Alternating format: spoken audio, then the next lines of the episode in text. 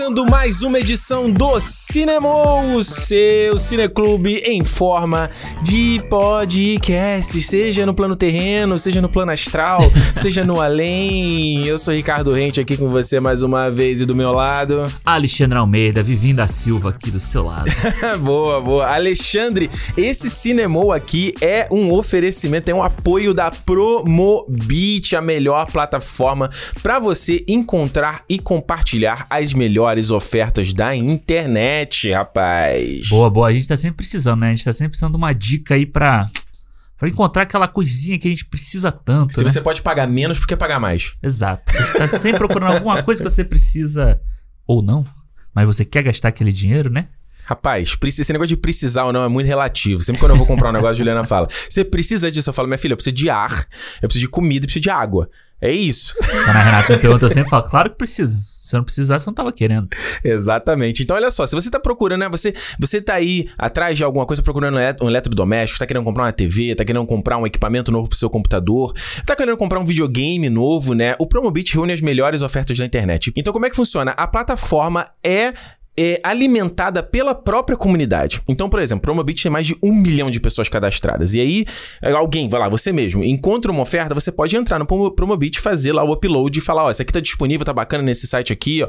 ó e aí, dessa forma, outros usuários da plataforma podem aproveitar também, né, Alexandre? É, isso aí. Você vê, se você entrar lá, quando você procura por algum, algum Hum. produto, procure aqui o Blu-ray de Ascensão Skywalker. Olha Tem aí. aí disponível? Ih, rapaz, compra aí que esse é bom. Aí você vê lá, tem a oferta, ele te diz aonde é essa oferta, quem, até a pessoa que mandou, quantas pessoas visualizaram. Então isso é legal porque você tem aquela coisa do tipo, eles vão lá, eles, eles filtram, eles verificam tudo certinho. Então é certeza de que você pode garantir aquela oferta, né? É legal porque é sempre uma promoção. Eles sempre trabalham com o que tá em promoção e não tipo, o preço baixou, o preço subiu. Então é. Não é aquela flutuação, né? É uma coisa É. realmente ali que é, que é pra você aproveitar do momento, né? Exatamente. E é legal também isso que o Alexandre, pelo que o Alexandre falou, porque você não, não é coisa de algoritmo, não é, né, tá ali fazendo leitura do- da internet, não é isso, são pessoas reais alimentando essas ofertas e o Promobit revisa todas as ofertas antes de ir pro ar. Então não é assim, você vai lá e posta qualquer coisa, você não sabe se aquilo é legítimo, você não sabe se aquilo ali é um golpe, não. O Promobit sempre revisa pra saber que você pode confiar e que aquilo ali é realmente legítimo, realmente é uma oferta, né? Aquela coisa de pagar, como é que é? Pagar o preço do- dobro, como é que é? É o, não, é Metade o, pelo metade do dobro. É metade do dobro, exatamente. Então, é, eu quero que vocês agora vão aí conhecer o, o perfil da Promobit lá no Twitter e no Instagram, Promobit Oficial. E também entra no site aí da Promobit, tem o link na descrição aqui do podcast e também o link direto para baixar o aplicativo no iOS e no Android. Valeu, Promobit, pelo apoio aqui no Cinema. Valeu! Alexandre, ó, já que a gente tá falando, hoje a gente vai falar de Disney Plus. O que, que tá rolando aí Disney Plus que a gente tá assistindo agora em WandaVision? Vinda, vídeo. Achei que você ia falar lá uma, um Hum. desenhozinho bosta aqui de lá que estreia de vez em quando. Uma série do Ah. National, do History lá. É, aquelas coisas que ninguém vê. Exatamente. O que você tá achando do WandaVision? Conta pra gente aí. Cara, WandaVision foi. Tá, tá sendo uma surpresa, assim, pra mim, sabe? Tipo. É? Foi bem. O primeiro episódio, cara, eu, eu acho que a galera deve ter odiado, assim. Uma, um- uma parte da galera deve ter odiado, porque a galera vinha esperando aí, pô, pós-ultimato, né? Pós. Homem-Aranha lá. Eu não nem falo Homem-Aranha, eu falo pós-ultimato, né? Porque, É, tipo, nem foi- parece, né, que o Homem-Aranha É, pô. já na ressaca, né? Aí vem, pô, primeira coisa da Marvel pós isso, um ano sem Marvel, pô. I Love Lucy ali, né? O bagulhinho, tipo, Exato. comédiazinha, uma imagem que nem é tão boa assim, né? Porque eles pegam. 4x3 PB. É, não, e até ela é meio embaçada, assim. Então, é. Aí eu falei assim, caralho, os caras são. Os caras são. São bons mesmo, eles são Coragem. corajosos. Esse, cara. Kevin Feige aí, hein? Tal de Kevin Feige com aquele bonezinho lá dele, Tem com a futuro. carinha de bom. É, ele tem, tem futuro. Eu apostaria nele. Eu acho. É, porque o WandaVision não era, né? Ele não ia ser essa, essa- esse passo depois, essa abertura pra fase É. 4, né? Porque o, o Longe de Casa ainda é fechando. A saga do infinito, né? É o Isso. último capítulo ali da parada toda. E o WandaVision acabou sendo isso, que seria, na verdade, né? O plano inicial era Viúva Negra, Falcão, e aí o WandaVision e o Eternos estrearia em 2020 também? Acho que sim, né? Sim, final do ano. 2020. Então ele não, né, tava longe de ter É. a importância que ele teve. Então acabou que a gente ficou aqui um ano e meio sem nada de Marvel. Estreia o WandaVision e eu vou falar, mano, foi muito legal, cara. Só de ver o logo ali da Marvel de novo, Aham, deu aquela saudade, sei. deu aquela coisa de a gente parar, de reclamar de barriga cheia, de falar, ai, tô cansada de filme de herói, bibibi. Olha aí, aí a gente não tem, aí agora a gente fica aqui, chororô. Pois é, e aí veio... Borocochó. É. Esse- é muito bom, né? A sensação de você ver a logo da Marvel ali de novo. E aí, Uhum. tipo, eles brincando com ela. O logo no novo, né? Com os eventos do Endgame. Porque eu acho que no Homem-Aranha não tinha. Não fosse eventos do Endgame, não é? Na vinheta. Não, acho que não tinha ainda. É. É, é engraçado a gente pensar no Homem-Aranha, tipo. Eu acho ele meio fora de lugar ali, sabe? Depois Eu não gosto longe de casa. Eu Eu, não gosto não, desse eu até gosto. Que, inclusive, vale dizer, hein? Esse quase foi o nosso primeiro cinema ever, lembra? É verdade. é Era. Homem-Aranha, depois foi o Rei Leão. Eu acho meio assim, ele meio perdido ali, sabe? Tinha que ter Uhum. encerrado no, no, no ultimato e beleza. Aí depois fica. Acho que ele estreia muito cedo. Ele estreia Fica- muito perto do Ultimato. É, ele fica solto tipo o Homem-Formiga. né? Ficou solto ali também, né? Do Guerra Infinita. Mas, cara, aí o WandaVision, o primeiro episódio, cara, eu acho a, a Elizabeth Olsen e o Paul Bettany, eles mandam muito bem. Eles são cara. muito bons, Eles né? são Eles têm uma muito- baita química, né? É, muito É. bom. E aí o segundo episódio também. Ele já é muito legal como eles mudam a casa, eles mudam o tipo de imagem, eles É. mudam a, dinâmica dos Essa coisa dois. de cada década, cada episódio ser uma década. ser uma década. No E- momento que a gente grava aqui, a gente assistiu uh, três episódios, né? Então, no Três. momento que sai aqui o programa do. Esse programa já saiu o quarto episódio. Então, a gente teve. Isso. Foi o, o I Love Lucy, anos 50, anos 60 com o Feiticeira. Feiticeira. E o.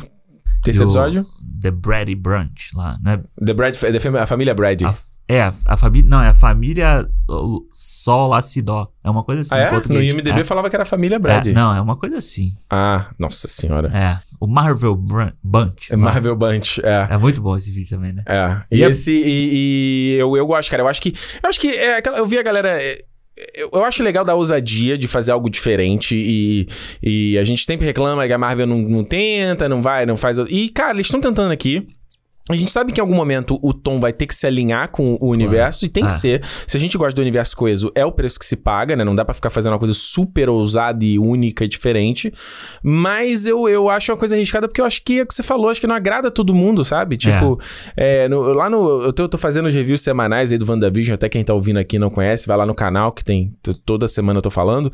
E eu vi muito comentário de gente da galera que não gostou e falou, cara, e era geralmente a galera mais nova. É, a galera que veio esperando o pós-ultimato mesmo, né? Veio Exato. esperando uma coisa, uma porradaria, o visão voando. Eu vi, cara, eu vi um maluco comentou assim: ah, eu já queria, eu queria mais respostas. Eu, peraí, mas resposta do quê? Não, tipo, As um, perguntas não foram nem feitas ainda. um episódio de menos de 30 minutos e o cara já queria responder de primeiro? É. resposta, resposta do quê, cara?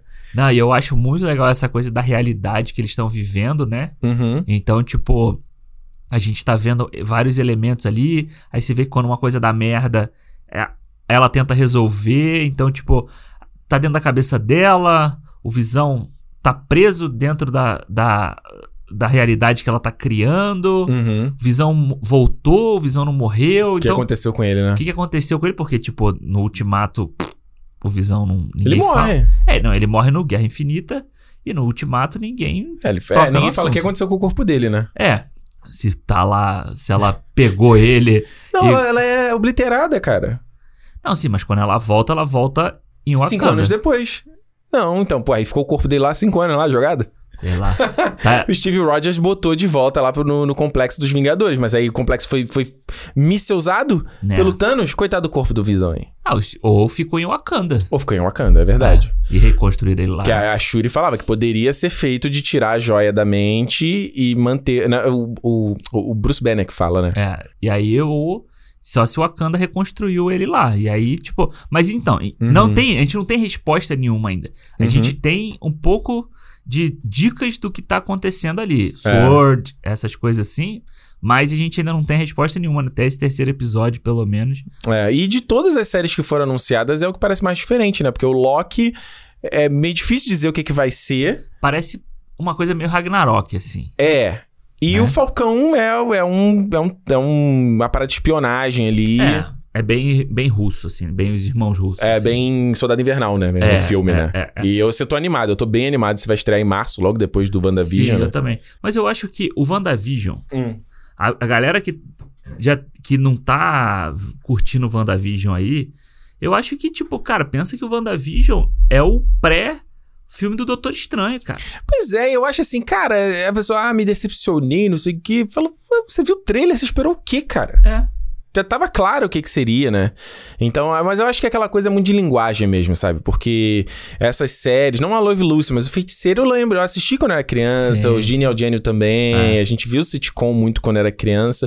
Então a gente meio tá acostumado com esse tipo de humor que não é muito hoje em dia a parada, entendeu? Mas quando chegar no episódio do Big Bang Theory, Será que vai ter? 2000? ah, Quero ver um The Office, imagina. ia ser engraçado, né? depoimento? Porra, aí eu vou dar a cambalhota pra trás, Porque eu cara. acho que o próximo, né, o, o que tá saindo hoje, no dia do, desse episódio aqui, Anos 80. é meio, meio- Deve ser meio 3 é demais, que uma coisa ser. assim, né? Tem que ser. Com os denéns ali já. É, é. É, podia, né? Foda-se. É. é, não é spoiler, não. É, exato. Não, e eu acho o seguinte, ó, se você não tá vendo aí, a gente vai falar de WandaVision aqui no Cinema, como a gente já é, comentou aqui, né? Todas essas séries que tem esse pezinho no cinema, É. a gente vai falar. E vai ser a primeira vez que a gente vai falar de Marvel aqui no Cinema, Sim, Alexandre. vai ser o primeiro episódio Marvel aqui no cinema, caralho. É. Então, ó, já fica ligado aí pra você, quando sair o Cinema, não perder, né? Então, lembrando o seguinte, Alexandre, fala pra galera, aliás, o que, que a gente vai falar no Cinema dessa semana? Ah, falaremos aqui sobre o filme aí que Hum, esteve no nosso top 10 de melhores dos dois. no meu top 1, No inclusive. seu top 1, no meu top 5, eu acho. Aham. Acho que foi esse top 5. Que é o novo filme da Pixar. Aí o nosso segundo filme da Pixar no cinema, Uhum. que é o Soul. Soul. É verdade, a gente falou do Dois Irmãos, né? Foi Dois o último Irmãos. filme que a gente tinha visto lá. Qual foi? Cadê? Aí, cadê o número? Eu não tô. Tem, tem, Foi tem... no cinema A 16. gente, a gente vai começar essa história aí do cinema. Tem que estar com esses programas Cinema na mão, hein? 14. Ca- Não, você falou 16, agora já era. Qual que é? Qual que é? Dois irmãos é o 20. Você errou Quase. nas duas apostas. Eu mas cheguei mais perto na primeira, que era que valia. Dois Irmãos e Cinema 20 a gente falou lá. E o Soul deveria ter estreado, né, no verão do ano passado, né, em torno de junho, julho. E aí foi jogado por o Natal, né, dia 25, estreando no Disney Plus, sem ser Premiere Access. Então, se você já era assinante, você já pôde ver ele de graça. E o Disney Plus já disponível no Brasil. De graça, né? Então, o Disney Plus já disponível no Brasil também, pra todo mundo ver. Então, vamos comentar aqui sobre Soul, papo com spoilers. Então, se você não viu o filme ainda. O que, que você tá fazendo? Pois é. para, vai lá assistir e depois você volta aqui ou ouça por sua conta e risco, certo? Lembrando que agora o Cinemou está, a nossa campanha dos fãs sócios já está disponível, né?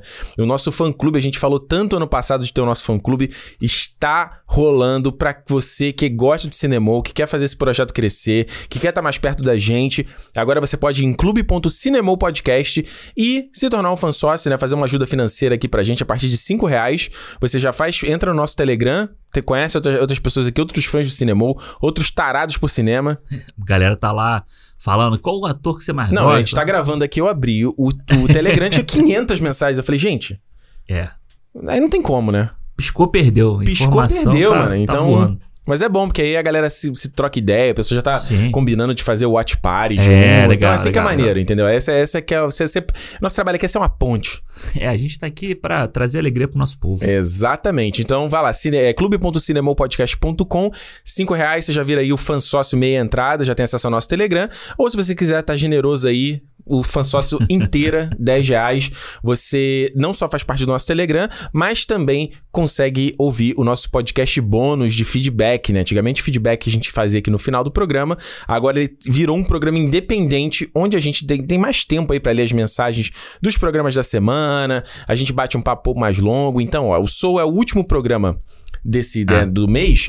Então, agora em fevereiro, a gente já vai ter uma nova edição do feedback, onde a gente vai ler todas as mensagens que vocês mandaram sobre o programa de melhores e piores, sobre o Mulher Maravilha e sobre sobre o Soul, né? A gente lê tudo, então você não perde. E outra coisa, os nossos calendários também, Alexandre. Se você quiser saber o que, que a gente vai falar em fevereiro, antigamente a gente publicava aberto na- no nosso Instagram, e no nosso Twitter, né, no Cinema Podcast, mas agora fica só exclusivo também pra quem é fã sócio, pra incentivar você a fazer parte, certo? Agora a mamata acabou. Como é que Como é que é? clube.cinemopodcast.com Alexandre, quer fazer uma sinopse aí, bala, do Soul? Sobre o que que é o Soul? Soul. Ah, o Soul conta a história do Joe. I'm a soul man.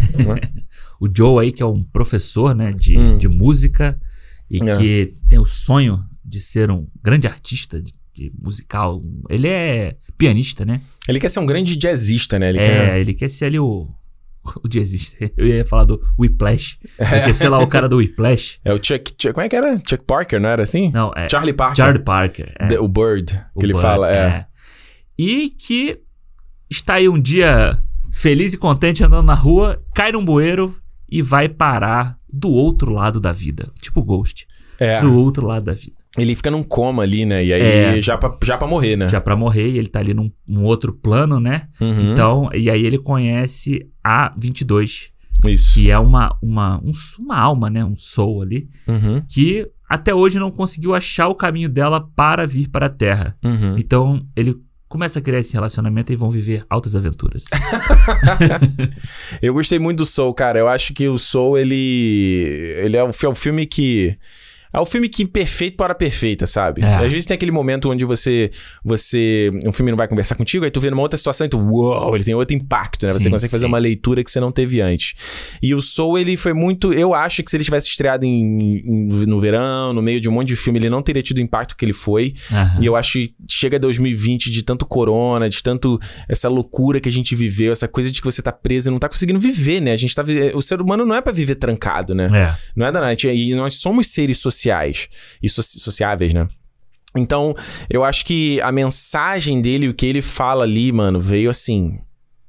Direto, no meu Direto. coração, cara. Direto. Eu- esse foi um dos filmes que eu mais chorei depois que eu terminei. Da, da Caramba. Pixar. Aham. Da- Acho que. Acho que outro filme que eu chorei tanto foi o Fé da Vida. Só. Cara. Juro, eu fiquei, mano, eu fiquei tipo assim, igual bebê. Eu Largado. tava largado, entregue, vergonha. É, é o, o Soul é um filme que a gente, lá no, no início do ano, né, quando a gente falou do Dois Irmãos, a gente até Uhum. falou sobre a, os anos que a Pixar lança dois filmes, né? É. Que a Pixar tem o filme popzinho ali, Uhum. pra ganhar dinheiro, fazer boneco e tal, e tem o obra de arte. É. Aí a gente falou, pô, Dois Irmãos foi o popzinho pra fazer dinheiro com o boneco. Uhum. Será que o Soul vai vir pra ser, né, a, a obra-prima ali, pra ser a obra de arte? Cara, Uhum. eu acho que sim, sabe? Eu acho que o Soul é, é uma obra de arte, assim. Uhum. De tudo, sabe? De esteticamente, de história, da mensagem, até isso, sabe? É, a obra vir, no, que nem você falou, no momento certo, casar tudo certo.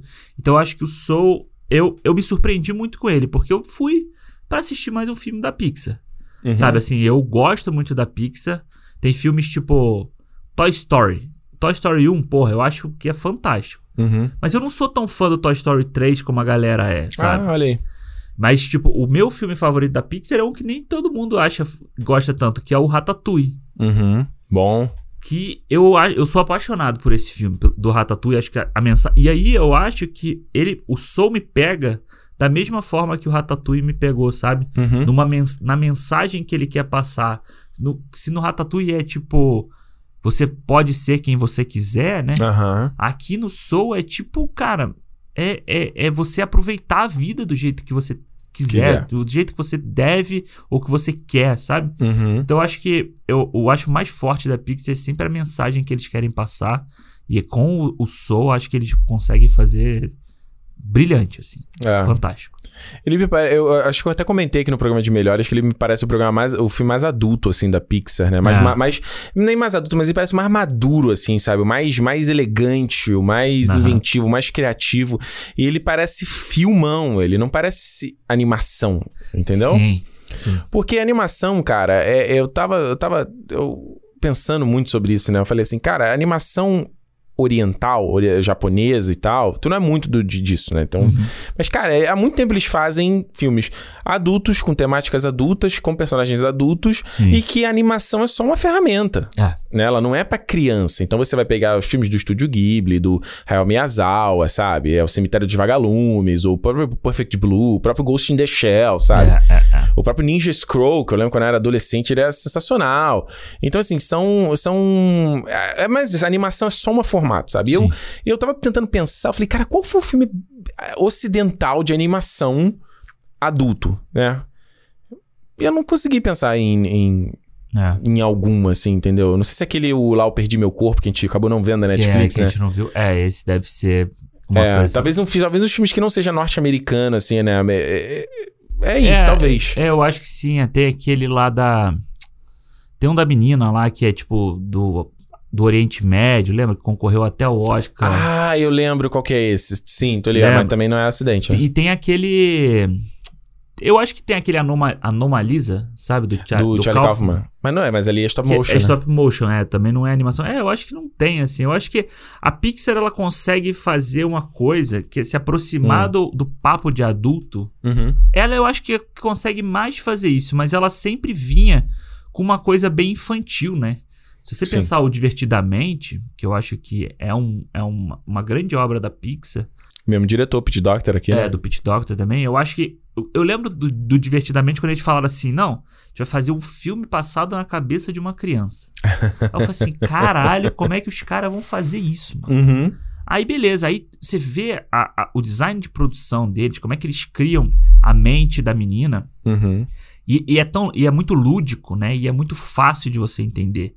Então, tipo, uma criança pode ver aquilo e ela pode entender Uhum. sabe? Mas a temática ali não era tão adulta quanto é o Soul.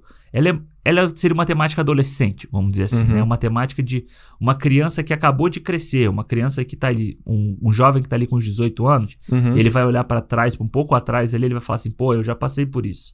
O Soul não, o Soul é tipo um filme que fala sobre questão de gente grande, É. de questão de gente que já tá na meia idade, de Ah. gente que já É que você tá falando de mortalidade. E geralmente quem é jovem ou criança não tem essa, essa É. ideia de, tipo assim, você vai morrer um dia ou de ficar velho, sabe? Sim, e eu acho que mais do que É um a- conceito muito abstrato, né? do que a morte em si é ele falar de coisas assim, de profissão, de você Carreira. carreira, de você buscar alguma coisa que você não conseguiu ainda, sabe? Uhum. Então, por mais que eu acho que não é um filme para adulto, Uhum. assim, não é que uma criança não pode ver o Soul. Claro que a criança pode ver, ela vai entender, é, é bem lúdico também algumas coisas que ele Tem toda a ali. brincadeira ali do, do, do gato, né? Das 22, que é Então, tipo, engraçado. uma né? criança consegue assistir aquilo.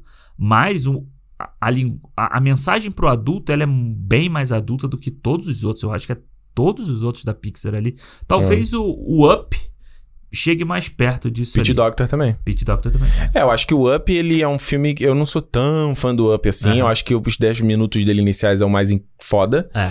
né? Da, da história ali do Call. Mas depois vira aquela coisa de cachorro falante, cachorro pilotando avião. É. Aí é muito criança aquilo ali, entendeu? É, pensando aqui agora, talvez o Ali. O Ali tenha uma temática mais adulta. Mas também é um robozinho, ainda é Sim, engraçado, é, é, né? é, é. Eu acho que é assim, aquela coisa, é, é, a gente sempre fala da Pixar, ah, é aquela coisa que o pai vai levar a criança, o pai vai estar chorando e a criança vai estar se divertindo, né? e, e tem essa. Eu lembro quando a, gente, quando a gente foi ver o Toy Story 4 juntos, né? E eu fiquei pensando muito nisso. Eu falei assim, cara. A Pixar vai ver nessa vibe agora, né? O Toy Story muito dramático, sabe? Ah, Muito dramático. Toy Story 3 é, é, é- que você não gosta tanto, mas ele é muito dramático, o final dele ali, a história dele como um todo. Aí no 4, cara, que ele tá falando ali da abandona, a história da, da Gabby Gabby, é super triste, é sabe? bem melancólico, assim. Eu né? falo, caraca, cara, mas peraí, é isso, Pixar? Eu, eu, eu, eu juro que eu falei assim, quando a gente saiu do cinema, eu fiquei pensando, é isso agora? Toy Story sempre foi isso, essa coisa, não era mais pra criança. Aham. E aí você vai pensando em retrocesso, a Pixar sempre falou dessas temáticas. Sim. Sempre. O primeiro Toy Stories é, é é sobre a, a- a- a obsolescência. É. Ele é sobre essa coisa geracional de que um dia você fica velho e Sim. você é, é trocado. Ah, o segundo fala sobre abandono, né? Da, da Jessie. Sim. Aí você. Vamos lá. Vida de inseto? Vida de inseto tem que ver de novo. Tem muito tempo que eu não vejo. Acho que É, não. do de inseto ele tem bem uma coisa ali meio. Ele é mais Revolução dos bichos também, né? Ele tem É. uma coisa do- da opressão e tal, mas é, ele é bem mais fraco do que o resto. assim. É, e aí você tem. Tô tentando pensar aqui. O Procurando Nemo é morte também. É morte. O, o Monstros S.A. Aquela tem, super proteção dos pais, né? É, o Monstros S.A. tem a, tem a questão mais do. Do entender o outro, né? De tipo, É. ver que o outro não Mas é. é bem subtexto, mas né? é bem subtexto, é. Eu tô, estou, é, o Monstro S.A. é bem, bem criança nesse É, sentido, mas né? o Nemo tem. Isso tem. O Wally, eu acho que ele é bem. Uma coisa do tipo de perda do, do, do- do lugar onde você vive, né? De, do tipo, Uhum, você ter que sair do lugar por, por sua culpa uhum. também, né? O Procurando Dory foi um também que ele pega ali na parte emocional de família, né? Ele dá uma focada numa coisa super dramática no final da Dory com os É, pais. que eu acho que é meio, meio desconjuntado, Meio assim. exagerado. É meio exagerado, mas, tipo, beleza. Tá ali. Mas sempre o balanço, não. Do Procurando Dory, eu lembro que tem a sequência lá do polvo pilotando o caminhão, sabe? E, tipo assim, pô, pelo amor de Deus, sabe? É, é, é. É totalmente lúdico, é totalmente filme, sabe? Ah, você tem o Coco, né? Eu eu não vi o Coco ainda, Coco mas... não, cara. É, não é Coco? Não é Coco? É, Coco falar. é, é viva, é. É, o Viva, é, que também fala sobre... É, o Viva, ele fa- é justamente quando, quando foi anunciado o Soul, eu, eu- o Soul, vou te falar, eu, eu tava interessado na temática, mas eu falei, cara, o Coco foi feito aqui em 2018. Aham. E, só que ele, ele fala sobre morte, né? Sim. O Gus vai lá no, lá no mundo dos mortos, só que ele pega ali da cultura mexicana e tal. Ele tem uma parte de falar de morte e de, e de família que, bicho, É, eu não, eu não consigo não chorar de ver. É foda, mano. É Sim. muito foda. Mas ainda tem a aventurinha ali do Miguel com o Hector, né? É- ainda Aham. tem um animalzinho colorido, tem o cachorro dele, né? É, aí a gente vem do Dois Irmãos. É, O Dois Irmãos, ele é a aventura ali medieval bobilda- bobildaça, chega aquele final super dramático super ali. dramático. É. Bem dramático, acho que é, é, é, é, é dramático, mas tipo, não é dramático no ne- negativo, de, de melodrama. É bonito. Não, é, eles já vinham com a coisa da perda do pai, a perda É. do pai tinha influenciado em como a família ficou meio disfuncional ali na questão. Uhum. E aí depois é, é é mais a questão do amor de um irmão pelo outro, de É. dar a vez para o outro encontrar com o pai ao invés de ser você e tal. Então, É. é tipo, é a Pixar passando a mensagem. Todo filme dela tem que ter uma mensagem. Tem É. que ter essa- alguma É mensagem. sempre focado em coisa da família, né? É. Sempre. É. O Valente, eu lembro que tinha uma coisa com a mãe, mas eu só vi na época e nem gostei muito do Valente. Eu também, eu vi uma vez assim, tipo, no- sei lá, no temperatura máxima quando passou e eu. Temperatura máxima. Imagina, É, não- imagina o Valente passando temperatura. Ah, temperatura máxima era de tarde no domingo. Eu, tô, eu confundi com o Super Cine. Eu falei, Não, cara, não, imagina. não, de tarde. Antes o Serginho Grosman, vou ver o Valente. Caraca.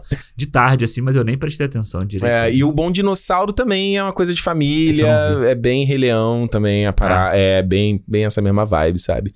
Então eu comecei a pensar assim, cara, a Pixar sempre falou com isso. Eu acho que. Eu não sei se agora ele tá ficando muito mais muito pra adulto. Eu acho que eles estão ficando muito bons em emocionar, eles estão muito bons no, no crafting, entendeu? Na Sim. feitura do filme.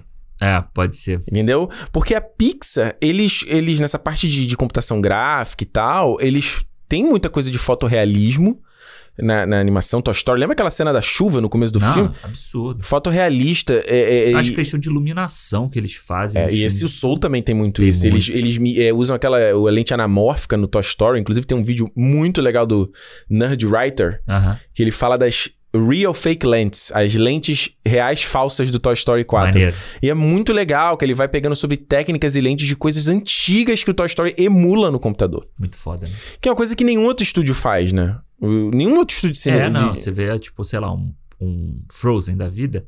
É aquela animação, tipo, parada, né? É Câmeras- bonito é e tal, mas bonito é e outro. Ah, É, a Pixar, ela, ela- acho que ela foi, eu lembro.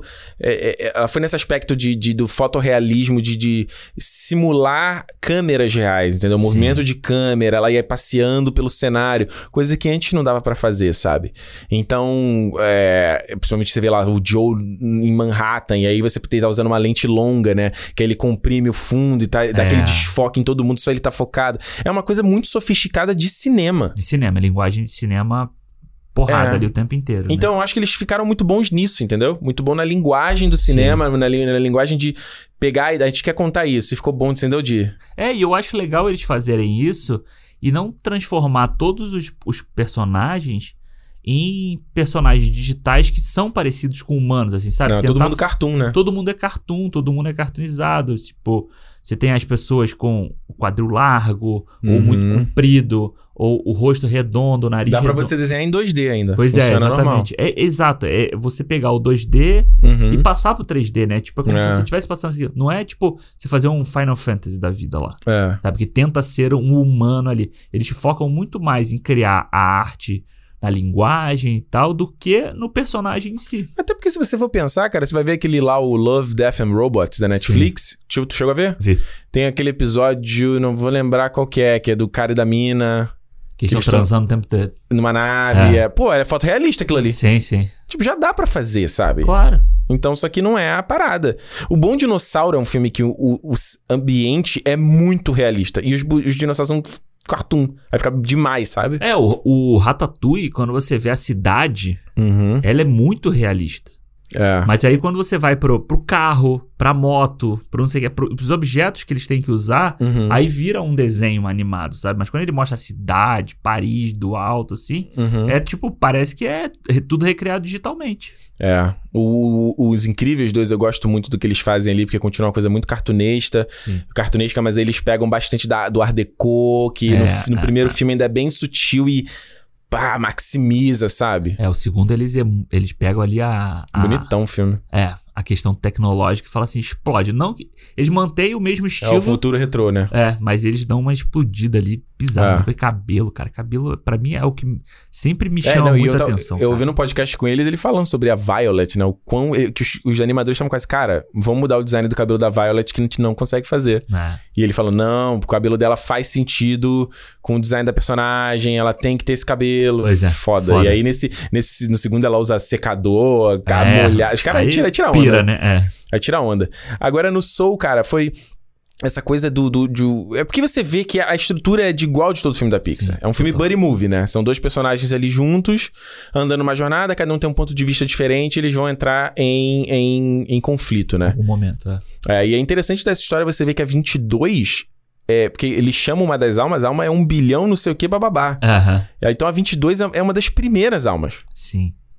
E ela tem uma coisa que eu queria até falar aqui da coisa da, eu te falei da tradução Aham. no Brasil, que eles aqui, aqui fora eles chamam de spark, né? Que a alma para poder vir pra Terra, ela tem que fechar ali os quadrantes, né? Aquele círculo ali, Sim. aquela mandala, e tem que fechar o spark. E o spark significa, né? A fagulha, né? Aham. E, mas no Brasil eles estão dizendo como missão, e eu achei que foi péssima essa tradução. Ah, Péssimo, ruim, né? não tem nada a ver. Porque justamente não é missão, né? É a Não. paixão ali, né? Você encontrar a sua paixão que vai te dar vontade de viver, né? É isso. É porque. É, e é foda, né? Porque quando você fala. assim- Quando a gente pensa em inglês, né? Quando Uhum. você fala te dá esse spark, né? Tipo, você ter isso. Uhum. é, como é que se É traduz tipo a isso, fagulha assim? de ignição Tipo, ali, é, né? tipo, dá aquele. É, é, exatamente, é ignição, vamos dizer É. assim. Tipo, um negócio que te, te, te apaixona. É Tipo assim, a gente. Você vê. Sei lá, qual foi o filme que você viu? Star Wars, sei lá. E aí aquilo te faz ser apaixonado por cinema, entendeu? Exato. É uma Jurassic Park. Assim, Jurassic Park. São as coisas bem assim, cara.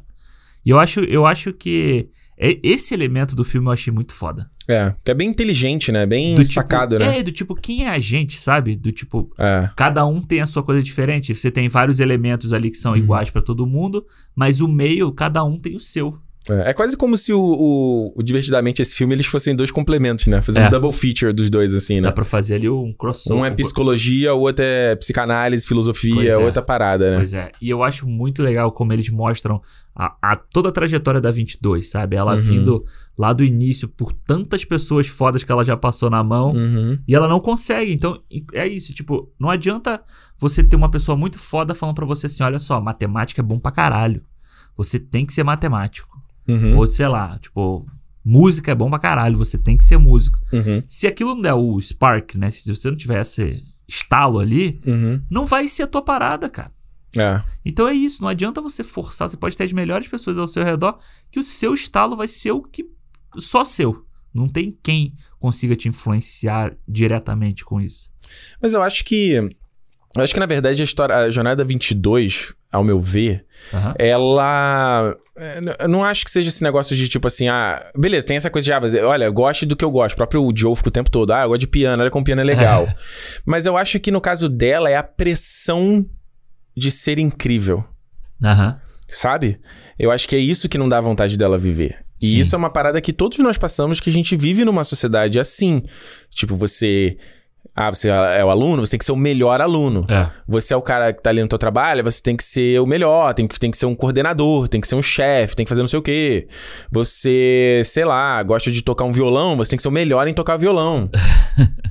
Sabe? Não pode ser por paixão só. Não, não é nem. pra- É, tipo assim, é igual, é igual a coisa de. Eu tô tentando lembrar quem foi que eu vi. Eu não lembro quem era que falava que gostava de pintar e tipo, ah, não, não é pra ninguém ver, não.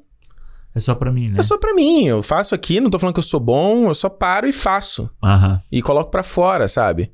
Então eu acho que, que ela sempre tem aquela brincadeira de. Eles sempre casam, né? Fazem o par ali de uma alma que teve grandes conquistas na vida Isso. com as novas almas.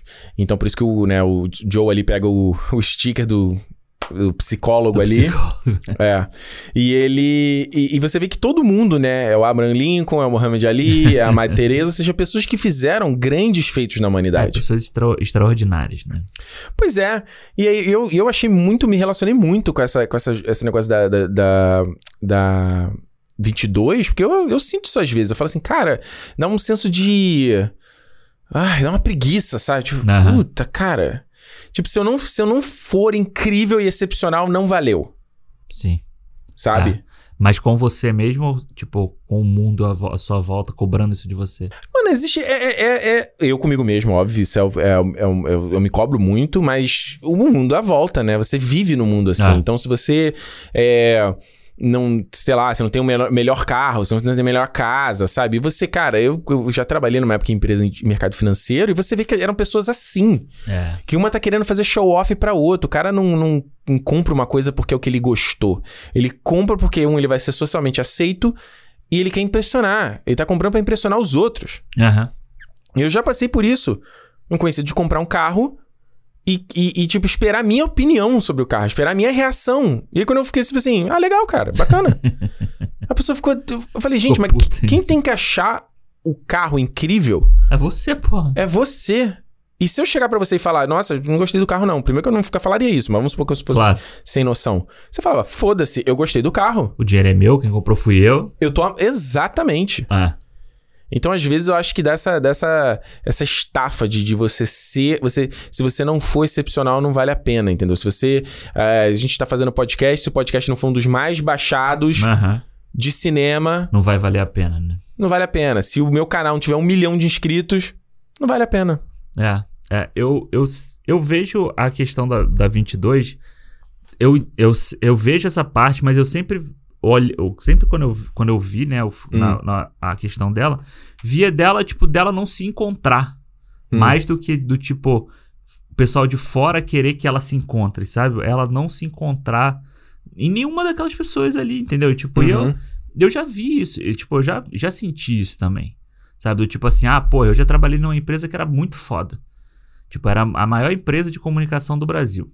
Uhum. Aí, tipo, eu falava assim, pô, beleza, maneiro tal, não sei o quê. Mas, pô, não é isso que eu quero, sabe? Tipo, não é isso aqui. Uhum. pô, a gente mudou pro Canadá. Eu e a Renata, a gente mudou pro Canadá. Pô, vai ser bom, vai ser bom, mas, tipo, será que é realmente o, o que eu quero, sabe? Será que tá fazendo isso Uhum. certo? Então, tipo, é você tentar se encontrar, você, te- você tentar. A, a questão do, do Spark dela ali, eu acho que, pelo menos pra mim, foi muito mais você se encontrar Uhum. na, na vida, entendeu? Que é, que, é, que é o nosso objetivo aqui. Quando a gente diz aqui, ah, não, pô, quando eu falo, pô, tô fazendo segundo curso aqui. Uhum. Porque eu quero fazer um, um outro que eu acho que é onde eu vou me encontrar. Imagina. Aí o que fica na minha cabeça é, caralho, se eu fizer esse curso, eu vou gastar não sei quantos mil dólares. E não Tem foi isso, ser, né? mano. Tem, é, Tem isso dá muito ser. medo, cara. Sabe? Tem que ser, cara. Eu tô, tô com 31. Esqueceu, cara? Não, 32. É, tô fala, 30 31? Não, Não, não, tô com mais 32 anos. Não tá- cara, a gente não tá mais com tempo de, É. de experimentar ainda, sabe? Então, É. isso foi uma coisa que eu fiquei pensando ao longo do filme e na jornada do Joe também, sabe? Do Isso, isso que você falou, antes tipo, Joe, Ah. isso me dava muita ansiedade quando eu era, ah, tava ali na adolescência, tipo 17 pra 18 e tal, terminando o segundo grau. É, e eu lembro que eu tive uma crise de ansiedade, assim, quando eu terminei o colégio. E que aí. O que, que eu faço? Eu vou trabalhar? Eu vou pra faculdade? É? E pra faculdade eu já tenho que saber o que, que eu vou fazer e ah, o que vai ser a minha carreira. E eu vou viver nisso pra sempre. Eu vou entrar numa empresa e vou ficar lá não sei quantos anos. E, juro, mano, minha cabeça ia 200 km por hora. é, trabalhar 35 anos, se aposentar, Bicho. É, né? Tipo, é bizarro. Mano, você não tem noção, cara. Eu Pirei, eu tinha que 19, assim, falei, ah, meu Deus, o que, que eu faço da minha vida? Ah. Fudeu, sabe? Porque era tipo assim, não tem como errar.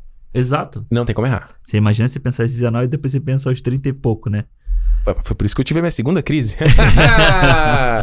ah, plot twist. Mas é exatamente, é, porque tanto esse, esse 2020 inteiro foi isso, sabe? Era a galera. é, a gente conversou sobre isso. Eu falava, ah, não sei o que eu quero fazer da minha vida de carreira.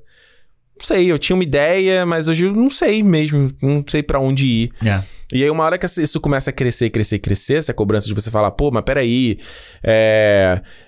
falo- Tem a questão de dinheiro, obviamente, mas obviamente. É, é, como é que eu vou dizer? Não que eu tenha berço de ouro, mas eu posso falar, pô, não é como se eu tivesse, caraca, tem que trabalhar qualquer coisa pra pagar Ponto, Aham, entendeu? sim. Que é outra história. Sim, é outra É pressão. outra parada. Mas é a parada de tipo assim. É. Você ter essa coisa de, pô, peraí, mas eu preciso de grana porque eu quero fazer outras coisas, né? Eu quero con- conquistar outras coisas. Mas também eu quero produzir, não quero não ficar fazendo nada. É. Que você falou, você tá, o seu tempo tá passando, a sua energia tá passando. Tem essa coisa que você. A gente não pode esquecer que a nossa energia a gente não vai ter pra sempre. Exato. O físico que a gente tem hoje a gente não vai ter pra sempre. Então a disposição que a gente tem hoje não vai ter pra sempre. Exato. Então isso é uma, é uma, é uma ansiedade que ela vai construindo, construindo, construindo e fala, caramba, mano. É, o que que vem aí, né? Tipo, o que que... Aonde que a gente tá indo, né? Exato, sabe? Eu sempre penso muito dos caras, tipo, pronto, o próprio Roberto Gomes Bolanhos, que ele foi virar o Chaves com 40 e poucos anos. É verdade. Tipo assim, 40 e pouco. O Steve Carell, ele foi bombar, Já era mais ele já tinha velho, 40 anos. É. Com um vídeo de 40 anos, The Office. É. Sabe? O Alan Rickman foi, começou a ser ator com 30 e pouco. Tem quem que é o diretor? Teve um diretor aí há, pouco tempo também que ele começou agora, assim, com quase 50, não me lembro agora quem É. é. mas eu li sobre isso, sabe? Que ele tava com quase 50 e ele começou a dirigir. Sabe? Então, tipo, tem a questão da pessoa se renovar, né? De, de você renovar, você tá fazendo uma coisa e fala assim, porra, vou virar uma chave e tal. E tem outras que não, tem outras que é tipo, você tá na sua jornada Uhum. tentando se encontrar o tempo inteiro. E eu acho que a questão do Joe no filme é muito isso, pelo menos pra mim, sabe? Do tipo assim, a minha vida é a música. Mas a- aonde que a música vai me levar? E aí, tipo, cara, não tá me levando a lugar nenhum aqui sendo um artista. Uhum. Ele tem que pagar as contas dele, mano. Aí ele vai ser professor. Mas ele não tá feliz com aquilo. Não é aquilo. Beleza, ele tem uma Uhum. relação ali, tem umas crianças que ele consegue ver um, um spark ali, né? Um, um brilho e tal. Mas não é aquilo que ele quer. Eu, tipo, e aí? aí É, porque o sonho dele era ser aqueles esses, os grandes jazzistas que inspiram ele, né? É. Esse era o sonho dele, né? Ele se via, tanto que tem a foto ali dos caras na, na sala, né? Sim, sim. Ele Que- tem a aquela parede, tipo um hall da fama, assim. Eu gosto, a cena que ele, a, a, a diretora ali apresenta, né? Falando, nossa, agora vai virar. Tu vai trabalhar em tempo integral, ó, vai ter seguro de desemprego, vai ter seguro médico, a porra Ah. toda. E ele fica assim, ah, legal. Eu já passei por isso, cara, de tipo, alguém chegar e falar, olha que oportunidade incrível, e tu, ah, tá, ok. É, tipo, eu fico. Eu, quando eu vi essa cena, eu fiquei pensando no filme. No filme, na, no trabalho que eu tenho hoje. Uhum. Do tipo assim, beleza, se eu trabalhar às 8 horas por semana lá, tudo, cara, eu vou ter uma vida de boa lá. Sim. Sabe? Você vai ter uma vida de boa. Mas e aí? É isso? Trabalho não vai encher muito saco, vai ganhar uma É. graninha maneira. É, tipo assim, sexta-feira bate ponto, vai curtir o fim de semana de boa, você vai ter os seus benefícios, vai ter não sei o quê. É a vida padrão que muita gente quer. Quer É. ter. Mas não é isso que eu quero, sabe? Não é, É. isso que, que eu mudei a minha vida inteira pra, pra conseguir. Uhum. Sabe? Tipo, a gente. Aí você fica. Mas aí você pensa, porra, tem um monte de conta pra pagar. Tem que É. manter isso aqui. Enquanto dá, tem que manter isso aqui. É. Entendeu? Então, quando eu vi essa cena do Joe, esse, senti- esse sentimento dele, do tipo, uf, aquela. O filme retrata bem, né? É, então isso, isso que eu acho que é uma coisa muito de adulto, sabe? Porque uma criança não, Não cons- vai pegar de não forma vai nenhuma. pegar isso. Beleza, vai ser o cara que vai ficar chateado pra tentar outra coisa, é normal como outros desenhos têm. Mas Uhum. essa, a- a- o baque que isso dá pra gente é muito grande. Tanto que a primeira chorada que eu dei vendo esse filme Uhum. é logo depois, quando ele, quando ele vai no bar lá pra fazer o teste. Uhum. que- na primeira vez que ele toca, cara. Porque, a, É muito foi, bonito, né? porque foi a, é a primeira vez que ele tem uma sensação de felicidade, sabe? De conseguir. De estar vivo. de estar vivo, de estar fazendo o que ele quer ali. Então, tipo, Uhum. já de cara eu falei assim: tá, Pixar, calma aí, mano. Eita! Deu nem meia hora de filme ainda, se já tá desse jeito, sabe? Então, tipo, é muito foda, velho. Essa, a, a, a trajetória do Joe, assim, eu acho muito bem feita, cara. Até, vamos dizer, a- a- por enquanto que a gente tá falando, até ele morrer, entrar em coma, Aham. tipo, esse início, cara, dele é muito bem feito, assim. É legal, muito ele fala, né? Ele fala, eu morreria um cara feliz se eu tivesse a chance de tocar com a Dorothea Williams. Aham. Aí ele tem a chance de tocar e ele morre. E ele morre. é. E ele não morre feliz. Exato. Ele não morre feliz. E, e essa é o que eu tô falando, essa parte, quando ele volta pra Terra e eles voltam de corpos trocados, é a parte que eu falei assim: hum. Fudeu. Des- descambou o filme. Vai virar aqui um Se Eu Fosse Você, entendeu? Mano, eu, eu, eu juro, eu falei assim: pronto, aqui virou o filme da Pixar de criança. E ele volta no gato ainda, né? É, porque que, o, o, o, o Viva, o Viva é um filme muito legal, não me entenda errado. Mas o segundo ato dele, da jornada de- do Miguel com o Hector, Aham. é a parte de pra criança. Sim. É a aventurinha. Não é ruim. Mas ok. Ele é muito forte pra mim no começo e ele é muito forte pra mim no final. Aí Aham. o meu, ah, ok. Entendeu? Então eu falei aqui, ah, já entendi. O começo foi forte, agora é a parte da criança e o final vai ser forte. É. E aí você vê, quando eles vêm com esse negócio de corpo trocar, aí ele vem o negócio lá do cara do plano astral, lá do. do que, é o, que é o cara do Graham Norton O lá. Graham Norton, é. Ele é o, o cara apresentador de talk show, né? Tá lá o Piratas do Caribe, né? O terceiro Piratas do Caribe, aquele barco no deserto, assim. É, total. E toca ali uma música meio. O que, é- que, que seria aquilo ali? Uma coisa meio psicodélico, né? É, ele tem um. É meio um Pink Floyd ali, num. É, Não? é, é aquela coisa meio bem, bem do, do Trent Reznor, né? Trent Reznor e o Atticus Ross faz essa parte de tum, dum, dum, dum, É. né? Mais etérea na- no além, e Além. o Joe Baptiste toca no. O Joe Baptiste que é o, que é o músico do programa do Stephen Colbert, eu não sabia. É o pianista. Ah, é, pode crer, é verdade. Que ele faz a música do. Né, todo um arranjo do jazz da do da jazz. Terra, É, né? é, é. Aí quando ele vai ali na, na, na- naquele, naquele mundo astral, que eu acho que tem umas ideias muito boas ali. Sim. Primeiro é de falar das, das almas presas nas suas próprias ansiedades. É foda, né? Meu amigo, isso daí eu, eu engoli seco igual o seu Madruga. Isso aí, quando eu vi, eu falei assim. "Hum, já sei." Quando você me falou assim, caralho, não sei o que, esse filme, eu falei, "Hum, já entendi. Peguei. Peguei a referência. Pegou a referência. Quando eu vi esse. Porque, cara, eu, eu- eu- nesse. é, Dá um, um pouco de contexto.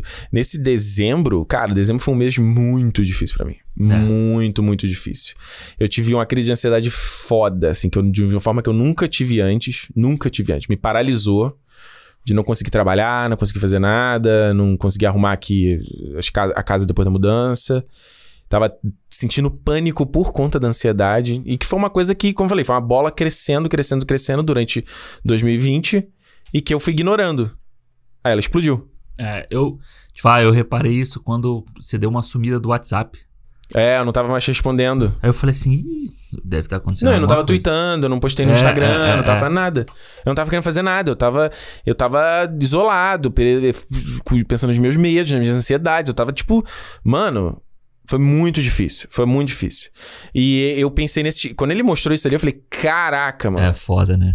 Que é o, é, né, é- eu acho incrível da parte visual, né? Tipo, é uma alma presa dentro daquele monstro, aquele golem ali feito de areia, Ah. só com aquele orbe fingindo que é o olho ali.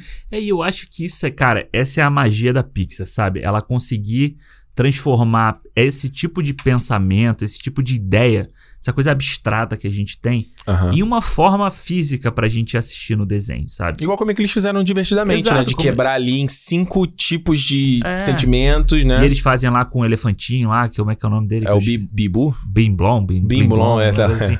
Né? Como eles fazem aquilo que é o sentido, tipo, a, a- Amigo imaginário. É, o amigo imaginário, a infantilidade dela tá ali, sabe? E aqui eles fazem isso, assim como eles fazem com a alma. Tipo, o que, que seria a alma? É. Tipo, é um penadinho ali da vida, um Gasparzinho. Penadinha é foda. entendeu? E aí, quando eles fazem esse negócio aí do. desse monstro, eu falei assim: caralho, mano, É. que foda isso, sabe? Tipo, É. que foda. E é muito legal quando eles mostram, quando eles resgatam alguém, que é, é a alminha dentro daquele monstro ali.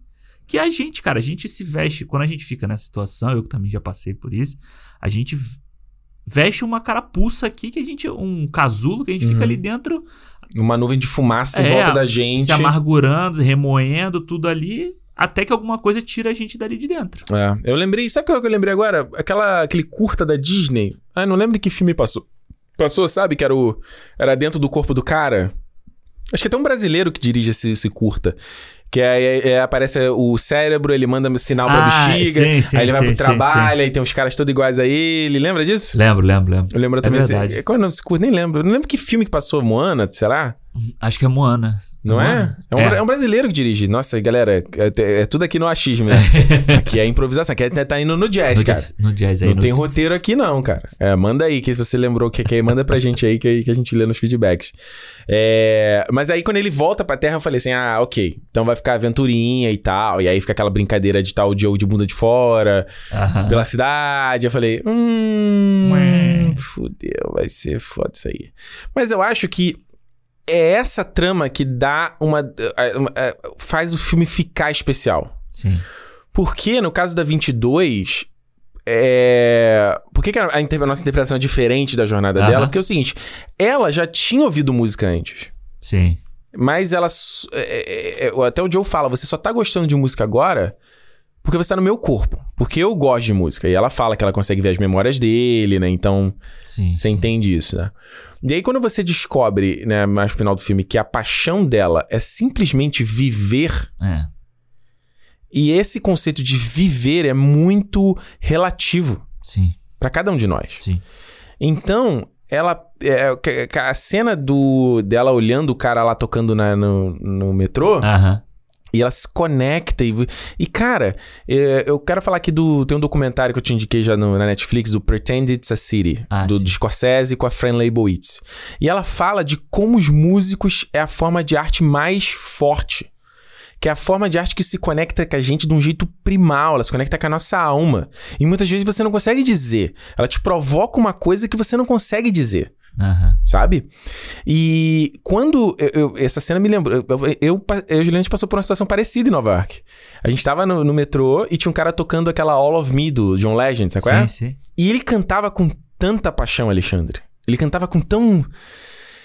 Ele tava em cada palavra que ele tava falando, sabe? Aham. E a gente tava andando, a gente parou assim, mano. E parecia assim, assim, o som, sabe? O som do metrô foi sumindo. Sim, só tá escutando o cara, né? Juro, foi uma parada meio mágica, assim. Ao ponto que a gente ouve essa música, a gente lembra desse momento, a gente momento. lembra de Nova York, lembra desse dia. Maneiro. É impressionante, cara. E ela, e ela e, e- quando você vê a brincadeira dela ver a, a folha voando, né? Uma coisa meio beleza americana, né? A- Até a, parece uma a asa do bichinho, não é? Que vai na mão É dela. uma plantinha, não assim. É é? uma plantinha? Acho que é uma plantinha, Achei né? que parecia uma, uma asinha, tipo de asa de libélula. Assim, É sabe? uma plantinha que cai da árvore. Aí ela vê a criança brincando com o pai. É. Aí ela vê as duas amigas conversando num café. E, e vê que a paixão dela era simplesmente estar viva. Sim, Que era uma coisa que ela jamais poderia entender sendo uma alma. exato, exato. Porque não é a vida de verdade. Ah. Ela só entendia com conceito. Ah, beleza, você pode comer uma pizza. Ah, beleza. Aí ela dá aquela primeira mordida na pizza e. Fala, caralho. Que é uma coisa meio ratatouille, não é? Quando ele Total come as coisas e faz É. aquele. tururururu, É, é, não é? Que ele junta, ele começa a juntar os elementos pra provar coisas novas, né? É, e eu acho que esses momentos das cenas da, da- dela como o, com o Joe, principalmente essa cena que ela fica olhando, olhando pro alto, assim, e vendo as folhas caindo ali no outono. E eu falo, caraca, o que que tá acontecendo aqui, sabe? Eu acho que a cena que eu que me deu mais uma, uma ligada assim que eles voltam é a cena da barbearia. É. Porque é o prazer de conversar, sabe? É o prazer de você É. ouvir uma história e contar a sua história, sabe? De Uhum. você ter um, um relacionamento com alguém, não um relacionamento de homem e mulher ou de homem com homem, sei lá assim. É a troca que você tem com outro uma ser troca, humano. exato, de você fazer uma amizade, uma coisa assim. Que aquela cena eu falei assim, porra, cara, muito foda. E tipo, aí tem toda a questão técnica também naquela cena, você vê o pelo, sabe? Você É muito perfeito, o né? barulho Toma da- do negócio passando na pele, assim, cara. Você fala, porra, caralho, os caras estão fazendo uma obra de arte que a gente tá podendo ver, assim. Então, essa cena do- da barbearia, eu gosto muito dela, assim. Mais até do que depois quando o Joe vai conversar com a mãe e tal. Uhum. Aquilo ali a gente já viu em outras coisas de, de redenção, de, Sim. de você aceitar de, fi- de fato. Mas essa, essa cena da barbearia eu acho muito legal. E é o grande. Como é o nome dele? Caralho, esqueci. Dave, David Diggs. Que O, da, faz o o, David é o. É, ele, é, o- ele é o barbeiro. é, eu tava vendo, vi na internet que era o outro garoto, aquele garoto que abre a porta lá e toma um esculacho. Não, ele é o barbeiro. É, não faria mais sentido, né? Que Eu, eu não, é, eu tenho quase certeza que ele é o eu não barbeiro. reconhecia a voz dele, não, Alexandre. É? Acho que não é, não, cara. Eu ver, Peraí. Mas enfim, falando aí. é- essa cena do o barbeiro é legal que ele fala, né? Que o, o- ele fala, não, mas o teu, o teu, a tua paixão era. Eu tô usando a paixão como Sparkle, né? Mas enfim, se você vir em Aham. português é missão. Ah, tua paixão era ser barbeiro. Ele, não, É, eu queria ser veterinário. Mas eu saí do, da, da marinha e aí minha filha ficou doente, eu precisei arrumar um emprego e a, e a faculdade de barbearia era mais barato. Certo? Sim, sim, sim. E aí, é, é- é- e ele fala: Ah, então você é infeliz. Não, eu sou feliz pra caramba. Né? É. E às vezes isso é uma coisa que, que é, não é fácil, né? E ó, cada um vai, ter- vai, vai ter o seu caminho, vai ter o seu jeito de interpretar, né? Mas essa coisa de vocês ver, ver às vezes, acho que é aquela coisa que tem na cena do Todo-Poderoso, que o, o Deus lá, o Morgan Freeman, fala pro Jim Carrey lá pra eles limparem lá o chão do andar. Aham. Ele fala, não é gostoso você sentir que você fez aqui uma parada, você Sim. limpou um negócio, é uma coisa tão banal e tão, tão pouco apreciada, sabe? E ele fala, ó, de repente as pessoas, uma das pessoas mais felizes é a pessoa que volta fedendo todo dia no, no- no transporte público. Sim. Que ela tá vivendo ali, ela tá vivendo a coisa que ela tá fazendo. Não era o que o cara queria. E, e, e, cara, mas quem nasce em berço de ouro, beleza, né? Pode escolher, pode mudar, pode fazer o que quiser. Pode abrir um monte de porta. Quando você não abre, às vezes você fala, ah, sei lá, eu gostaria de de repente virar um diretor de cinema. Mas às vezes não vai ser, cara. Às vezes não vai rolar, porque N motivos, porque sei lá, cara. É, eu me lembro. Me lembro quando eu tava. Só rapidinho, o David Diggs é o cara que toma esculacho mesmo. Viu? É. E eu me lembro Pô, quando. que desperdício, né? Pois é. Porra. O. Quando eu, eu me lembro quando eu tava fazendo vestibular, que eu decidi fazer a prova da UF. Uhum. O vestibular da UF, a UF é a Universidade Federal no Rio, em Niterói, né? Uhum. É, e eu ia fazer cinema lá. Eu fiz o vestibular de cinema. Ah, que maneiro. Por quatro pessoas eu não passei. É. Enfim, teria mudado toda a minha Todo o curso da história. É, é. E eu lembro que meu pai falava muito pra mim assim, ó, é muito fácil ser diretor de cinema Hum. sendo Walter Salles, Quero ver numa família rica. que é né? filho de, de banqueiro, que é filho de não sei o quê. É muito fácil. Quem não é, tem que correr muito atrás. Porra, Mustachão mandou um baita ensinamento aí, hein? Pois é. E, tipo, aquilo ficou muito na minha cabeça, sabe? Até hoje fica. Até hoje, quando eu penso assim, tipo, pô, vou escrever os, os roteiros que eu quero escrever. Uhum. Tipo, imagina, tem que correr atrás pra vender isso. Pra Não é fazer fácil, o não. pitch disso. Não é fácil. Tipo, você tem uma costa quente ali, alguém que já te fala, ah, vem cá, esse aqui é meu filho, ó, não sei o quê. É, até às vezes uma fa- família que, é, que é- tem mais posses, né? Tem mais contato. Ah, peraí que eu conheço um cara que É. conhece não sei o quê. Vou te botar aqui na, na onda aqui. Pois é. E E eu aí, acho que esse é o grande problema de você se comparar, né?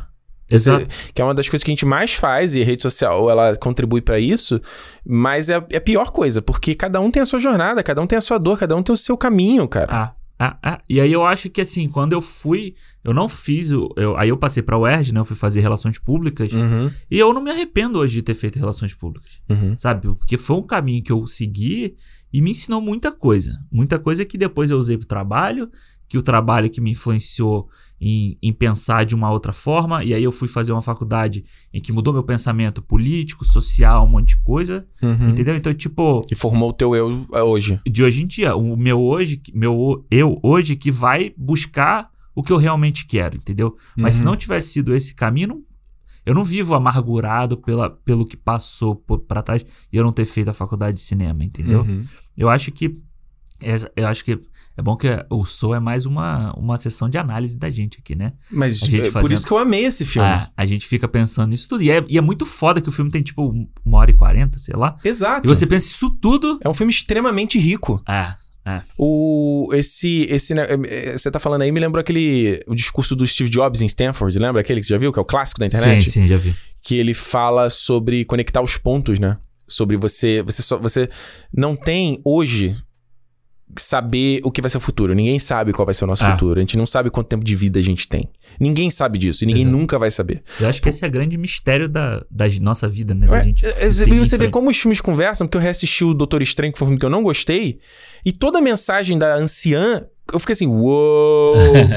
porque eu tava num momento vulnerável, e ela falando, né, o, o, o fato da vida ser. Os dias serem contados é o que dá propósito e sentido à vida. Aham, E ela fala muito sobre isso, né, sobre não poder voltar no tempo e sobre. Enfim. sim. É, e ele fala, é, enfim, aí o Steve Jobs fala essa coisa de você conectar os pontos. Você só vai conseguir conectar os pontos quando você olhar pra trás, é o que você falou. Uma coisa que você fez aqui, que linkou com outra coisa ali, que É. entendeu? Exato. Você não tem como saber se vai dar certo ou não. E eu acho, sinceramente, que quando você fala de inteligência, que você tem pessoas que têm a, mente um pouco mais sagazes Sagaz, e gente que não. é. sim. É, Sim, é, é características. Sim. E eu acho que essa inteligência sagacidade é você conseguir conectar esses pontos, é você conseguir juntar esses vários conhecimentos, esses vários é, caixinhas de informações, história e memórias que você tem na sua vida inteira Exato. e meio que misturar tudo, sabe? É, e achar E- o, seu, o seu caminho dentro disso, né? É, e se a gente pegar os grandes filmes que a gente fala, que a gente falou do Farol há pouco tempo, pô, o filme que pega ali, ele vai falar de uma pintura de não sei quantos Ah. anos. O que, que tem a ver uma coisa com a outra? Às vezes o cara vai pegar uma referência de não sei... O que, que tem a ver? Exato, exato. Mas consegue conectar os pontos. É. Não é? E, consegue- e passar uma mensagem. Que, uma- que é uma mensagem universal, de qualquer É. forma, né? Tipo, porque você consegue entender o que ele quer falar sem você precisar saber qual é a referência que ele usou. Tá? E, eu- e isso fala uh, a própria coisa, coisa do Joe, né? Dele não perceber, da própria cegueira em relação à própria vida dele. Ou de ser uma, uma visão, nem cegueira, mas uma visão meio unilateral, porque ele tinha tanto interesse em ser. Ele ser igual os caras que inspiraram ele, né? Os caras que ele viu, viu ele, uau! Foi- Ele foi conquistado naquela hora. Ao mesmo tempo que ele não vê que aquela menina, que era a única da turma dele, né? De 20, tinha uma garota. Aham. E a garota vai no apartamento dele querendo desistir. E aí conversa ali meia dúzia com a, com a 22, E ela não desiste. O Joe não faz nada, ele só ouve ela. Ele só ouve. é. E aí até a 22 não fica entendendo. Fala, ué, o que, que aconteceu aqui, sabe? o próprio... O, o Questlove lá, do, que faz o baterista da banda da... Aham, do. Que era aluno dele. E fala, cara, você era a minha motivação pra ir pro colégio. É. E a gente consegue pensar em professores que a gente tinha que era assim. Sim, sim, com certeza. Né? Que, Ah. que, tipo, você poderia ter um monte de matéria chata, o professor meio chato, e falar, puta, eu consigo citar várias conversas, assim, de professores e, ó, eu lembro dele ter falado isso aqui, eu lembro desse professor ter falado isso aqui. Eu tenho professores da época da faculdade ainda em rede social. É, eu também, eu ia falar isso. Eu tenho um professor meu de história da. da do pré-vestibular, Uhum. que ele, cara, é- eu converso com ele direto. No, eu tenho ele no Instagram e tal, a gente conversa direto. E, tipo, uma das histórias que eu pretendo um dia escrever, Uhum. eu tirei de uma aula que ele me deu. Sério, que Sério, legal. Tipo, cara, quando eu tinha 17 anos. Que foda, cara. Ah, porque eu- foi uma coisa que ficou na minha cabeça e eu falei assim, cara, isso aí um dia eu vou, vou usar. E isso aqui é engraçado. Eu tava conversando isso hoje na terapia. Aham. Porque as pessoas que inspiram outras, elas não estavam tentando inspirar ninguém. Não necessariamente. Sabe? Elas só estavam vivendo a vida delas e fazendo o que elas acreditavam. Sim. Então, você. E isso pode não ser no sentido macro e no sentido micro, certo? No seu sentido do, da- do seu mundo à sua volta, do seu universo à tua volta, Exato. certo? Então, às vezes, você tá falando uma coisa num vídeo, você escreveu alguma coisa e aquilo ali gerou uma reação em cadeia em alguém e fez a pessoa, a pessoa pensar em outra parada. Ah. E. é, tipo, cara, isso é- é- mostra pra mim como a gente vive num organismo chamado planeta Terra Uhum. sabe? Às vezes me gera muita ansiedade de não saber pra que, que a gente tá aqui. Sim. De falar assim, cara, esse mundo tá girando há muito tempo. a, a humanidade acabou de chegar. É. A gente, se, se você vai ver o, o, o, o Cosmos, lá aquele documentário com o Neil deGrasse Tyson, Aham, sim. ele coloca o. Imagina o seguinte: ele faz uma brincadeira logo no começo do, do episódio. Imagina que a história do universo é um calendário. Né? Ele pega a história desde o que se a humanidade conhece, aí coloca no calendário, de janeiro. Tá, Se você coloca nesse calendário, a humanidade apareceu nos últimos dois minutos do dia 31 de dezembro. Era tipo isso. Sim. Ou dois segundos. Era uma parada bizarra. E aí eu falo assim, e eu, eu às vezes quando eu pego a minha mente, penso em. Como é que vai ser o ano do 3020? É. Como é que a galera vai estar vivendo no 4020? E eu fico imaginando, botando na minha cabeça, é, às vezes quando você vê civilizações antigas, civilização romana, civilização grega, civilização egípcia, eu falo, caraca, cara, aqueles caras viveram há dois mil anos atrás, cara. Ah, E, e, e, e será que eles. ah, Tinha gente que provavelmente estava pensando como Pensando seria a vida em nisso. 2020. certo? Então, às vezes, isso, isso me dá um. Às vezes me esmaga muito essa, essa nossa pequeneza do Sim. ser humano. Não, e assim, você não precisa ir tão longe. Eu me lembro que. O É, eu vou, minha cabeça. Não, não, sim, Ainda mas bem eu, que eu não me drogo, mano. Senão, cara. eu me lembro que o meu pai falava pra mim assim, que o meu avô hum. falava pra ele assim, que ele queria muito ver quando chegasse no ano 2000. Olha aí. O que seria no ano 2000? Chegou no ano 2000, continua a mesma coisa. Continua a mesma coisa. O ser humano continua ser humano. E mais, mais ou menos, sabe? Porque se você pensar que ele nasceu em 1930 e pouco, tipo, tudo que ele Mudou pra passou... caralho. É, até o ano 2000... Cara, o ano 2000 era outra... é, Devia ser um futuro muito doido, sabe? Pra, É. pra cabeça dessas pessoas, assim como pra gente. A gente fica vendo aí Star Trek, essas séries assim, sabe? Tipo, eu sempre penso no Star Trek como um, um futuro que a gente hoje não consegue ver, cara. Um futuro ideal Idílico. daquele É.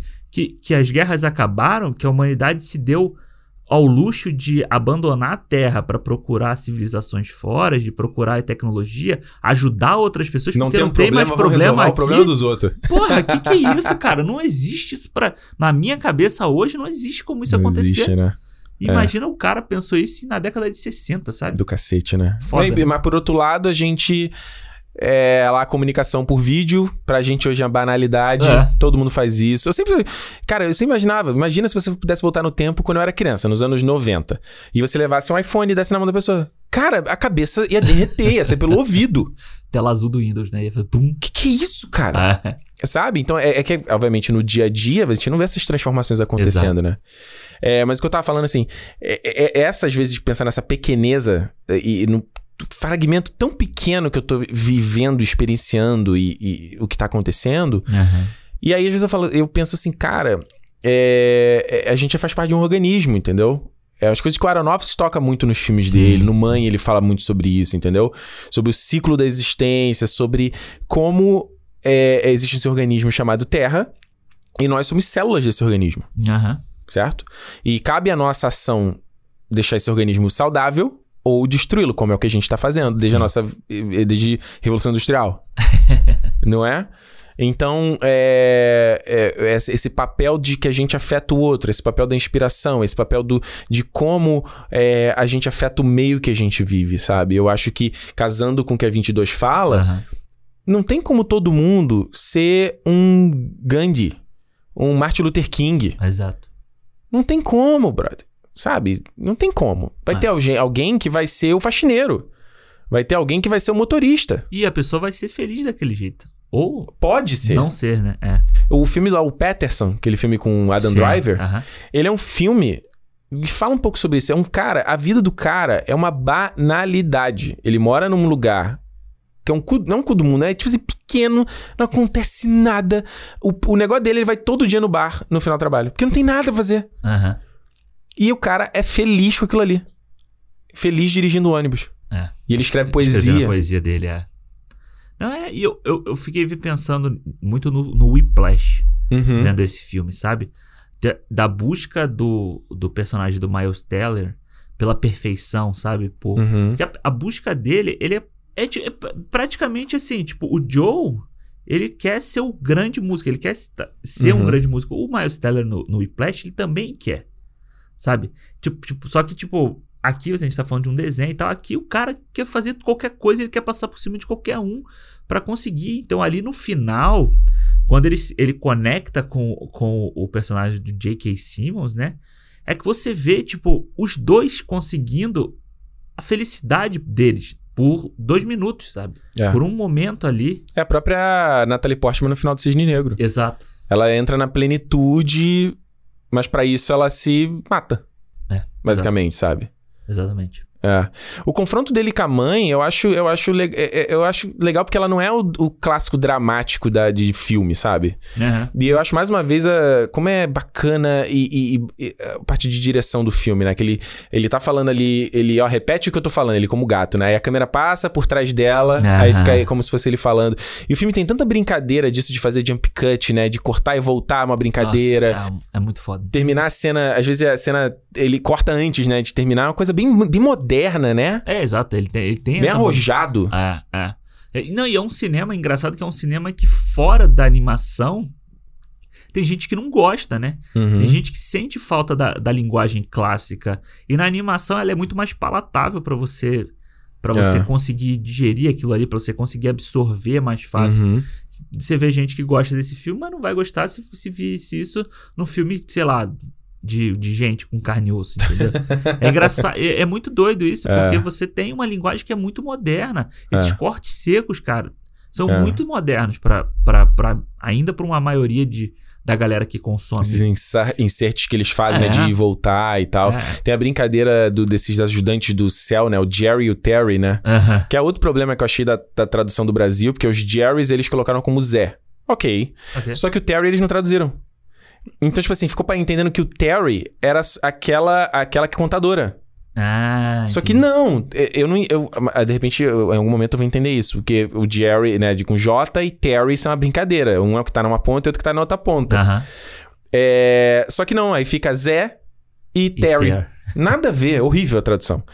É que ela vai ali buscando. Just... Eu acho incrível que, né, que o desenho é, um, é um- feito com uma linha só, Uma né? Com linha, translucidez. Não, muito doido, assim, tipo, uma coisa bem.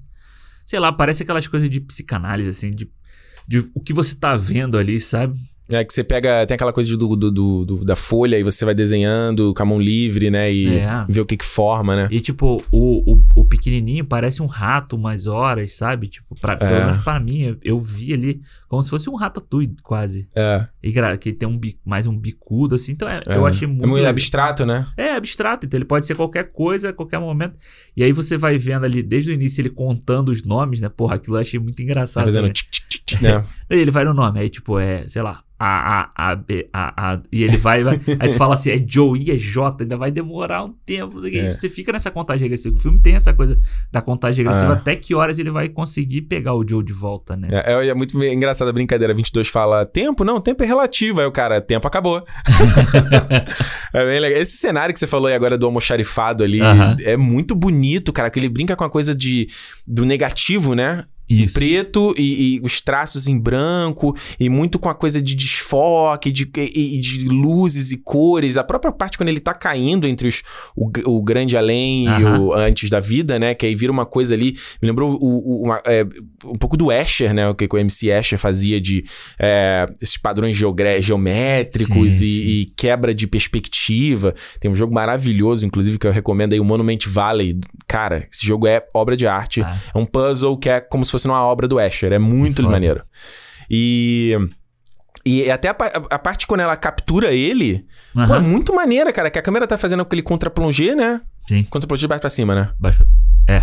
É, e aí ele tá correndo, aí tan, dum, dum, dum, dum, aí ele passa pelo portal e bum, bum, bum. Aí fica aquele corpo dele só na silhueta, ele se- sendo saindo da alma. Saindo. Caraca, moleque, para. Não, é um, o design de. é Assim, você vê que- como é que muda, como é que tem tanta gente deve ter trabalhando ali, né? É. Porque você tem a cidade, beleza, você faz ali a cidade, você tem que fazer tudo fotorrealista e tal. Aí você tem o, o plano lá onde tem todas as alminhas.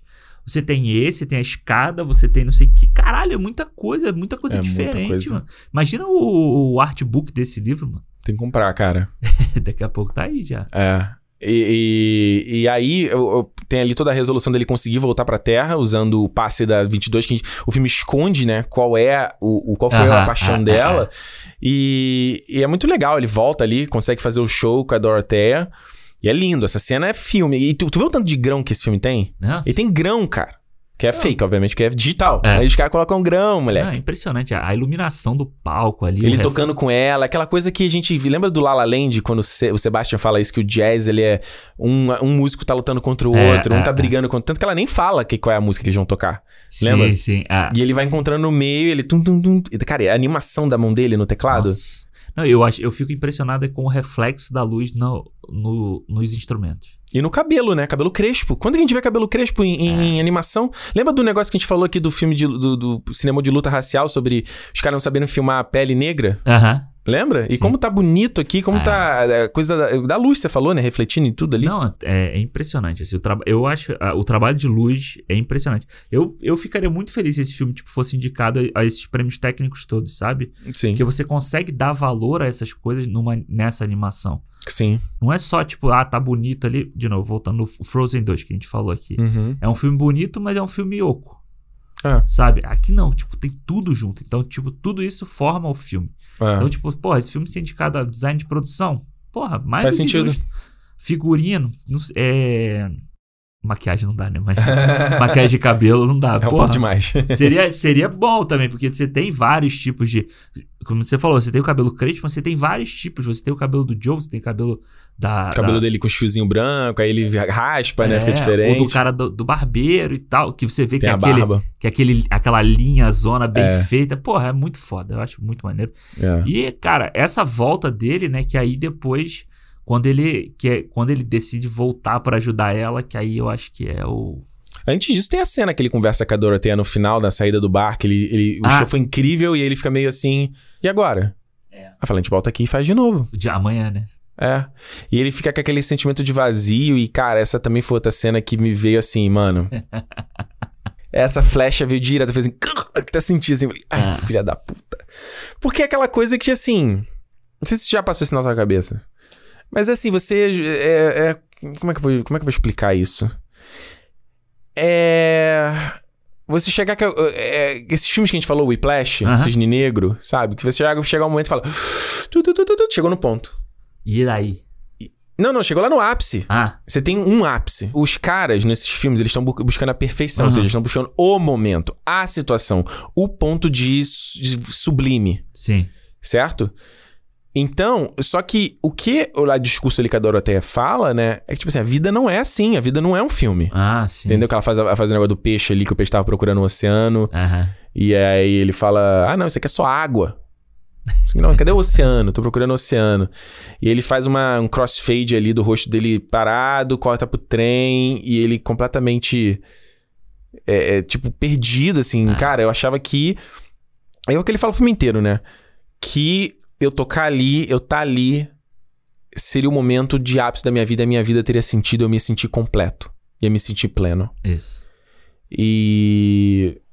Quantos de nós já nos, senti- nos sentimos assim, sabe? A pessoa fala, ah, eu vou ser feliz quando eu conseguir isso. Eu vou ser feliz quando eu passar naquele concurso. Eu vou ser feliz quando eu conseguir aquele emprego. Eu vou ser feliz quando eu comprar aquele carro ou aquela casa que eu sonho. Eu vou ser feliz quando eu fizer aquela viagem. E aí acontece e tu não. E aí? Ah. É foda, mano. E a parte que ele entra ali na casa dele, no apartamento dele, pra mim, essa é uma das cenas mais lindas que eu já vi no cinema. Pra mim. Uhum. Ele senta no piano, completamente isolado. Ele pega os, as- os, os bereco tcheco ali da, da, que a 22 pegou durante o filme inteiro. E eu não acho que ele lembra da 22, não, tá? Quando ele tá ali na Terra, ele Aham. não lembra do que ele viu no Não. plano. É é a minha interpretação. Ele, só que ele viveu aquilo pela 22, certo? Através da 22. Tá. Então tá na memória dele, mas não foi ele que viveu, Ah, saquei. certo? Sim. E, brother, ele pega as paradas e coloca ali no, no piano. E, bicho, o que eles fazem com a trilha nesse momento? É, é impressionante. Que ele começa a tocar e ele começa a lembrar da vida dele. Alexandre, essa cena pra mim, ela é de, de, mestre, brother. É, é. Eu tô me arrependendo de falar, cara. Eu tô me arrependendo de falar, porque, cara, ele pega ali e ele vai lembrar de ouvindo uma música com o pai dele. é. Ele vai lembrar o momento que, quando ele tava ali com a, com a pé na areia, a água veio, quando o pai dele morreu e tá só ele e a mãe dele. É. Ele vai lembrar quando viu os fogos no 4 de julho. Ele vai lembrar do nascer do sol. Ele vai lembrar dele andando de bicicleta e vendo as folhas caindo. Ele vai lembrar da, da- do, do, do- de comer na pizza, da, da comida que ele gosta. É. Cara, É, ele eu- começa a chorar, mano. É. E aí eu acho que quando a gente quando a gente assiste essa cena, acaba que acontecendo com a gente a mesma coisa, sabe? Você tá você tá Você vendo, começa a pensar. você começa a pensar e aí você começa a ver um monte de coisa, sabe? Eu acho É. que Na minha cabeça veio. E toda vez que eu falo dessa cena, me- vem um monte de cena. Vem um monte de coisa. É, é, é. Porque quando, ela, quando essa cena começou, e aí, tipo, eu lembro que a Renata tava deitada aqui no meu colo, assim, né? Hum. Eu tava aqui, assim, eu tava com a, com a mão a- apoiada no sofá, na, na chaise do sofá, assim, né? E aí, cara, você começa a lembrar de, de uma porrada de coisa também, sabe? Você vai vendo ali, Uhum. e aí você vê, tipo, ele com o pai, você lembra da sua família, você lembra de momentos que você passou, de, de coisas que você tá passando agora e tal. E aí, tipo, ele tem a epifania dele e você tem a sua. É. Ao mesmo tempo, todo mundo junto, sabe? É uma. ele chorando, cara. Puta merda, cara. E eu acho que a, a trilha sonora desse filme, ela consegue. Ela consegue trabalhar essa sensorialidade que a gente tem, que ele Uhum. tem no filme, de uma forma impressionante, cara. Alexandre, como é que o cara. É, é- é a coisa daquele. é, tem um comercial da Apple que é isso, né? Que ele fala como é que um cara consegue compor uma música que nunca foi ouvida. Pintar um quadro que nunca foi visto. É. Cara, isso pra mim é o que faz eu amar tanto arte. É falar assim. É, é, não desmerecendo outros cargos, outras coisas da vida, né? Senão até contra o que a gente tá falando Aham, aqui nesse claro. podcast.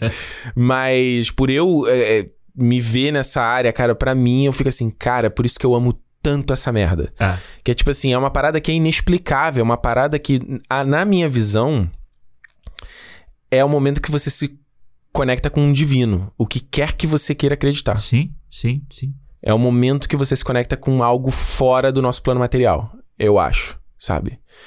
E, e que você vai. E, porque não, não tem explicação lógica, brother. Não tem como você explicar isso. Como é que isso foi composto, como é que isso foi feito, como é que isso foi pensado. Sim. Claro, vai ter os caras. Se você for ouvir os caras lá falando, eles vão dizer, não, a gente vai fazendo isso, a nossa inspiração foi isso. Mas não é assim que funciona. Não. De onde não. veio a ideia de pegar esse negócio aqui e misturar com aquele ali que eu acabei de falar? De onde veio isso? É. Sabe? Então, essa parada, são esse- essas coisas que É, porra, como é que é o nome?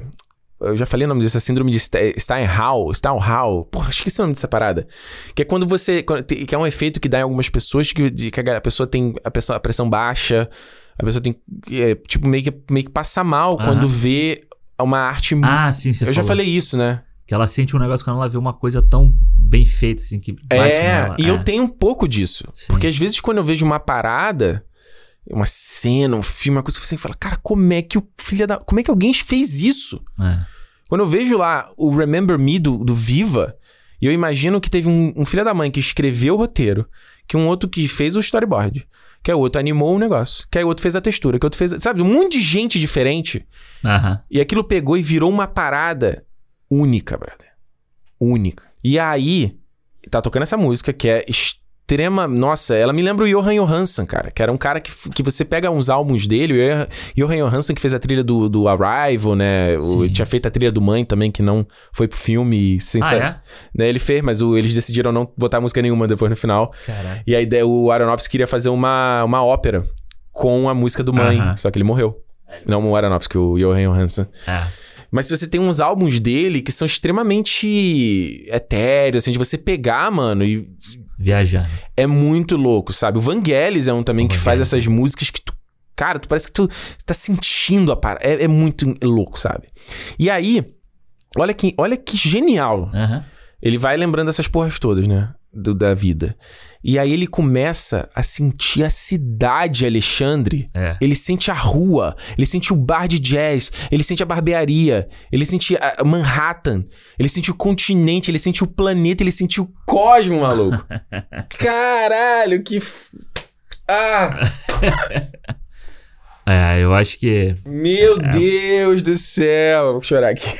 Chorando, chorando. É muito foda, cara. Para. É muito foda. E, cara, de novo, eu acho que. é- eu acho que a genialidade da Pixar é conseguir fazer a gente sentir tudo isso com um desenho animado. É? Sabe? Tipo, com. Tipo, criar uma obra de arte com um desenho animado. Uma coisa que a gente sempre viu como uma coisinha de criança. Não é tangível. É, com uma coisa, com um bonequinho ali, sabe? Com uma coisinha coloridinha. Uhum. E aí, quando você tá vendo isso e você tá sentindo isso tudo, caralho, é.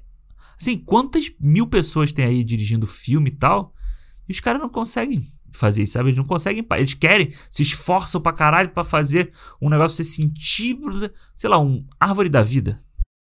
Pra. Que, é, mas tipo, pra outras pessoas é só chato, sabe? Uhum. O próprio 2001. É, 2001. é. Próprio Fone da Vida, que eu amo. Tem pra gente que veio. Que merda de filme. É, eu vi uma vez só, então não posso. E tu não gostou muito? É, não, não me lembro, assim. né? Eu não me lembro nem direito. Mas eu É. acho que o mais foda é você tá vendo isso num desenho. Sabe? É. De- que é uma coisa que sempre foi vista como coisinha de criança. É que tem gente aí fazendo o Minion, fazendo o Gru. Minions 2, que tem espaço, não tô brincando. É, não, não. O que eu acho é que a, a animação, até hoje, tem muita gente que ainda fala assim: ah, isso aí é. Pô, Coisa de desenho, criança. Coisa de criança. E não. É tipo aí, um- é um filme que fala muito mais do que um monte de filme de. Que o pessoal fala, ah, caralho, não sei o que, filme. Diretor, te amo, não sei o que, idolatra, Uhum. tudo isso. Exato. E é, é impressionante, assim. O, o Soul, eu quero rever ele, mas eu, tipo. Ele me deu uma porrada muito grande, sabe? Quando eu acabei de ver, assim. É, Aí eu falei assim, depois eu vejo. é. Eu vi, ele, eu vi, eu vi ele três vezes já, né? Eu vi duas inteiras e terceira dando umas avançadas, porque era mais pra gravar o vídeo, eu queria lembrar de alguns mo- Aham. Momentos, mas eu fiquei, tipo. Todas as três vezes, assim, ele me pegou pra caramba, sabe? E essa coisa, essa jornada no final de que ele vai resgatar a alma da 22 e, e. E teve uma coisa que eu só peguei na terceira vez vendo, olha que louco, que é a parte do salto de fé da 22. Aham. Que ela, ela tá morrendo de medo, sabe? E o medo é uma coisa tão humana, sabe? E, e ela vai soltando a mão devagarzinho do Joe. O primeiro Joe fala pra ela abrir os olhos, né? E ver. É, e ver, né? E no segundo abrir as mãos devagarzinho. E eu digo um salto de fé porque por mais que a, a, o A22 encontrou o spark, né, dela, que é... Ela ama jazzar, que eu achei incrível. Eu achei essa, essa brincadeira de ir Aham. no jazz, né? E do- de improvisar na vida. Ah, eu sou bom em andar. Eu sou bom em andar. Tem como eu viver sem and- andar? É isso que eu vou fazer? Porque assim, nada. Até conversando com a minha mãe sobre o filme, ela falou: Ah, mas eu queria ver o que aconteceu com a 22. Eu falei: Não precisa. Não precisa. Até porque ela ser um bebê, né? É, exato. E não quer dizer que ela vai ser uma menina, não quer dizer nada, né? né? Que vai ter a vozinha da Tina Fey. Que vai falar é. inglês, nada. E nem quer dizer que a vida dela vai ser boa. A vida dela pode ser uma vida com dificuldade, triste, sabe? Tem muita coisa. A vi- vida é difícil, a vida Ah. é dolorosa e, e tem muita coisa complicada. Tem gente que, nossa, tanta, tanto mal, tanta coisa ruim que a gente vê nesse mundo e que às vezes tira a nossa esperança de. Pô, 2020 foi isso. Você fala assim, cara, a vida é isso, sabe? A Ah. vida. É, é- é porque o bom sumiu, né? Sim. Da gente poder balancear. É, e o tempo que você tá, entre aspas, perdendo durante esse, esse, esse tempo todo e tal. é- É. É, te faz questionar sobre isso tudo. E pra mim, ele define a, a coisa que, que eu acho que é fundamental. Eu, eu, tinha, eu vi isso de uma forma muito. Sei lá, muito. ahm, como, é, como é que eu vou dizer? Muito. Não, não cômica, não, mas. Não vou lembrar a palavra.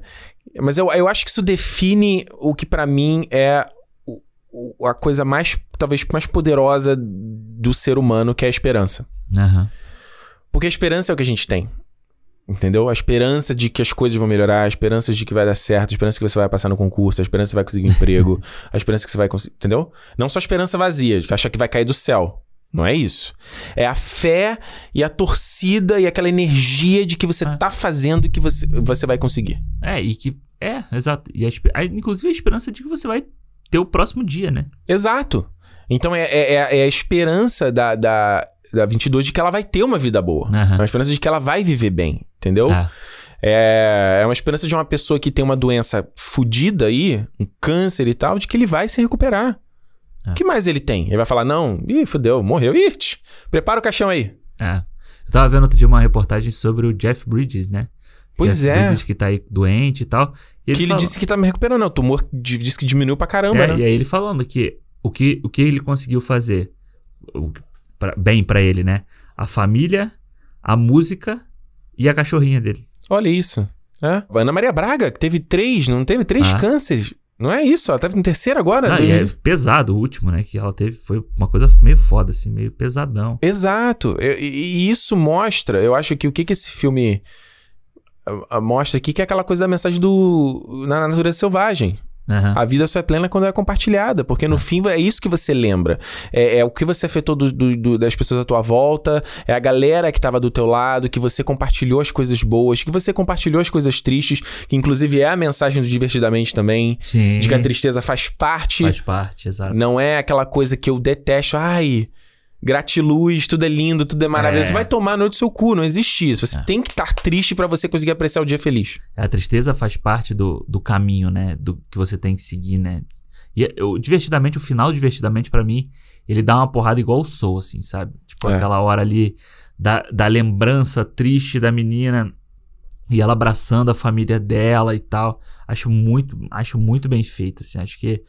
Inclusive, até é engraçado como esses dois filmes caminham muito juntos na- nas São, coisas. são dois, ali. dois companheiros. É, é impressionante isso. Vai dar um, um cinema duplo aí. É, é muito boni- bonito quando ele chega ali no final, ele consegue ter esse direito de poder voltar à Terra, né? Aham. E foi legal, porque eu achava que ele ia morrer. Eu achava que ele. É, eu, achei, eu sempre achei que ele fosse conseguir voltar de alguma forma. É. Eu achei que a, a Pixar não ia ser tão doida a esse ponto, né? Que ele aceita no final, né? Sim, No exato. final ele fala, não, e, eu acho bonito uma coisa que ele fala que eu também só peguei na terceira vez, que ele fala.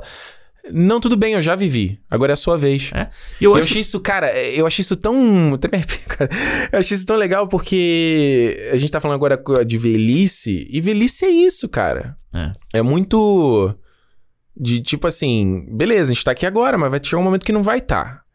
E a gente tem que estar preparado pra isso, porque é uma coisa que eu vi o Neil deGrasse Tyson falando no podcast dele, ele falou assim: "Ah, então se a gente parar de morrer, o que acontece?" Ele falou: "Bom, a gente vai ter que achar um outro planeta pra viver, porque esse planeta aqui já não tem lugar pra todo mundo." Imagina se a galera continuar, né? Não, e a, a- eu tava vendo a entrevista com a Ellen Burstyn, lá, querida do Requiem para um Sonho, ela tava falando sobre isso, que ela...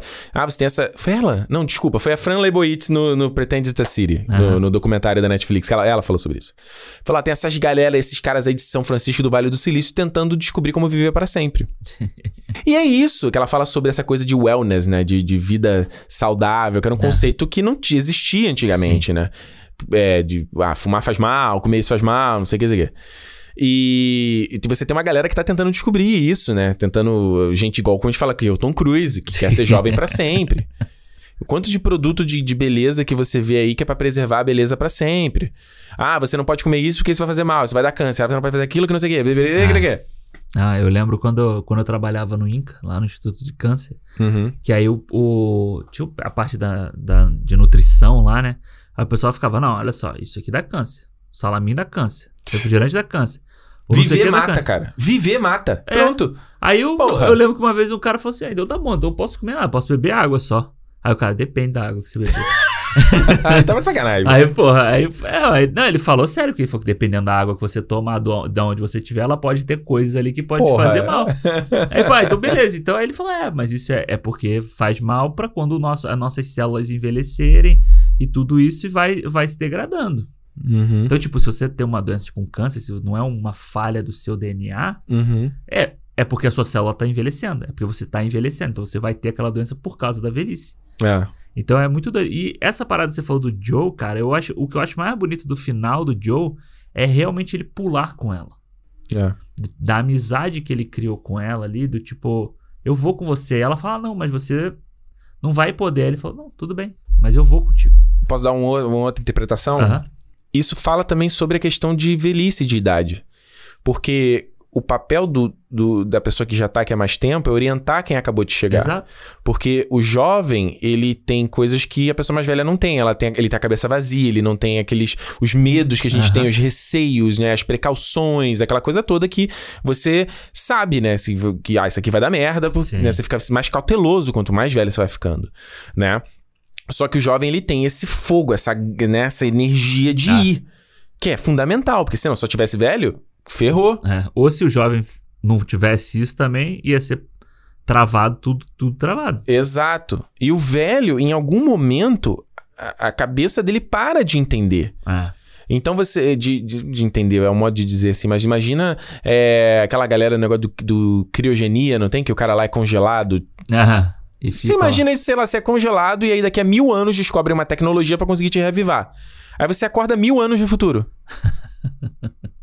Bicho, todo mundo que você conhece já morreu há mil anos. Você não reconhece mais nada. É. O que, que você vai fazer na porra desse mundo? Pois é. Nada. Eu tô, tô muito falando muito disso, mas eu vou falar de novo. Hum, Star Trek. Star Trek Discovery. a, a terceira temporada de Discovery fala muito sobre isso, porque eles Hum. vão, eles tomam uma atitude na segunda temporada e eles vão parar 950, 970 anos no Hum. futuro, Uhum. sem volta. Uhum. Então, os primeiros episódios são, é, é da tripulação da, da Discovery vivendo com essa situação, Uhum. sabe? Do tipo assim, meus pais morreram, os, os meus irmãos morreram, os filhos dos meus irmãos morreram, todo mundo que eu conheço morreu. Eu, tipo, eu não, e eles não puderam nem se despedir da pessoa e tal. Então, tipo, quantas pessoas morrem, né? Realmente vão embora e a gente não tem como. Não deu tempo de você falar com a pessoa, não deu tempo de acontecer nada, entendeu? Uhum.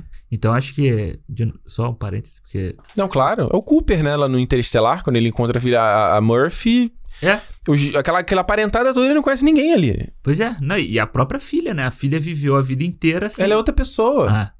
Tanto que ela fala pra ele, pra ele ir embora por causa disso. É, e, e acho que isso representa essa coisa de, às vezes, de você ver a galera mais velha que, ai, tudo que tem aí hoje em dia é uma merda. É. Tudo que tá acontecendo é uma merda. Ai, essa juventude que não sei o quê. Ai, essa molecada que bibibi. No meu tempo era muito melhor. que bibibi.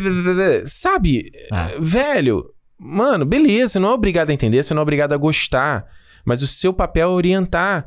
O seu papel é passar pra frente o que você aprendeu. Sim. Entendeu? Como o Luke fala, a thousand generations lives in you. É. Mil gerações vivem a você. E o que eu quero dizer é o seguinte. a- a- eu tô falando aqui desse negócio de outras ci- civilizações antigas, né? Aham. Primordiais da humanidade. Quanto mais vai se passando, né? Vai ser 3.200, 4.200, que seja, que eu tô falando aqui, esses saltos de milenares, a nossa vida vai ficar mais complexa. Então, hoje, o que a vida que a gente vive em 2020, ela é mais complexa de que a vida da minha mãe quando ela tinha 33 anos. Ah, claro. E bem mais complexa do que a vida da minha avó quando eu tinha 33 anos. O que eu quero dizer com isso é o quê? Ela vai- a vida vai ficar mais complexa, só que você tem mais informação. Você Aham. tem mais conhecimento. Você tem mais história da humanidade e mais ferramentas pra você saber o que fazer. Certo? Então, por exemplo, eu falei de terapia aqui, e muita gente hoje em dia fala de saúde mental, mais conhecimento, né? Eu vejo até piadinha o pessoal falando, ah, a gente faz terapia porque os nossos pais não fizeram. E na, na, na numa das sessões, a minha terapeuta estava falando muito sobre coisas que vêm dos nossos pais pra gente que a gente nem percebe. Eu falando de coisas assim que eu falei, cara, eu não sabia que isso vem da minha mãe ou do meu pai. Não... É, é, inconsciente. E que se eles tivessem feito terapia, talvez não tivesse passado pra você. Talvez não tivesse, mas, né, não é também falando assim, amargurado, né? não é isso. Então, é, é, isso, eu acho que essa cena é legal também. Ele falando assim, é, é, a coisa que o Joe, cara, o Joe, ele conseguiu, ele, ele já tinha conseguido o que ele sempre quis, que era inspirar alguém. Hum. E no fim ele inspira uma alma super antiga que não queria nascer. É.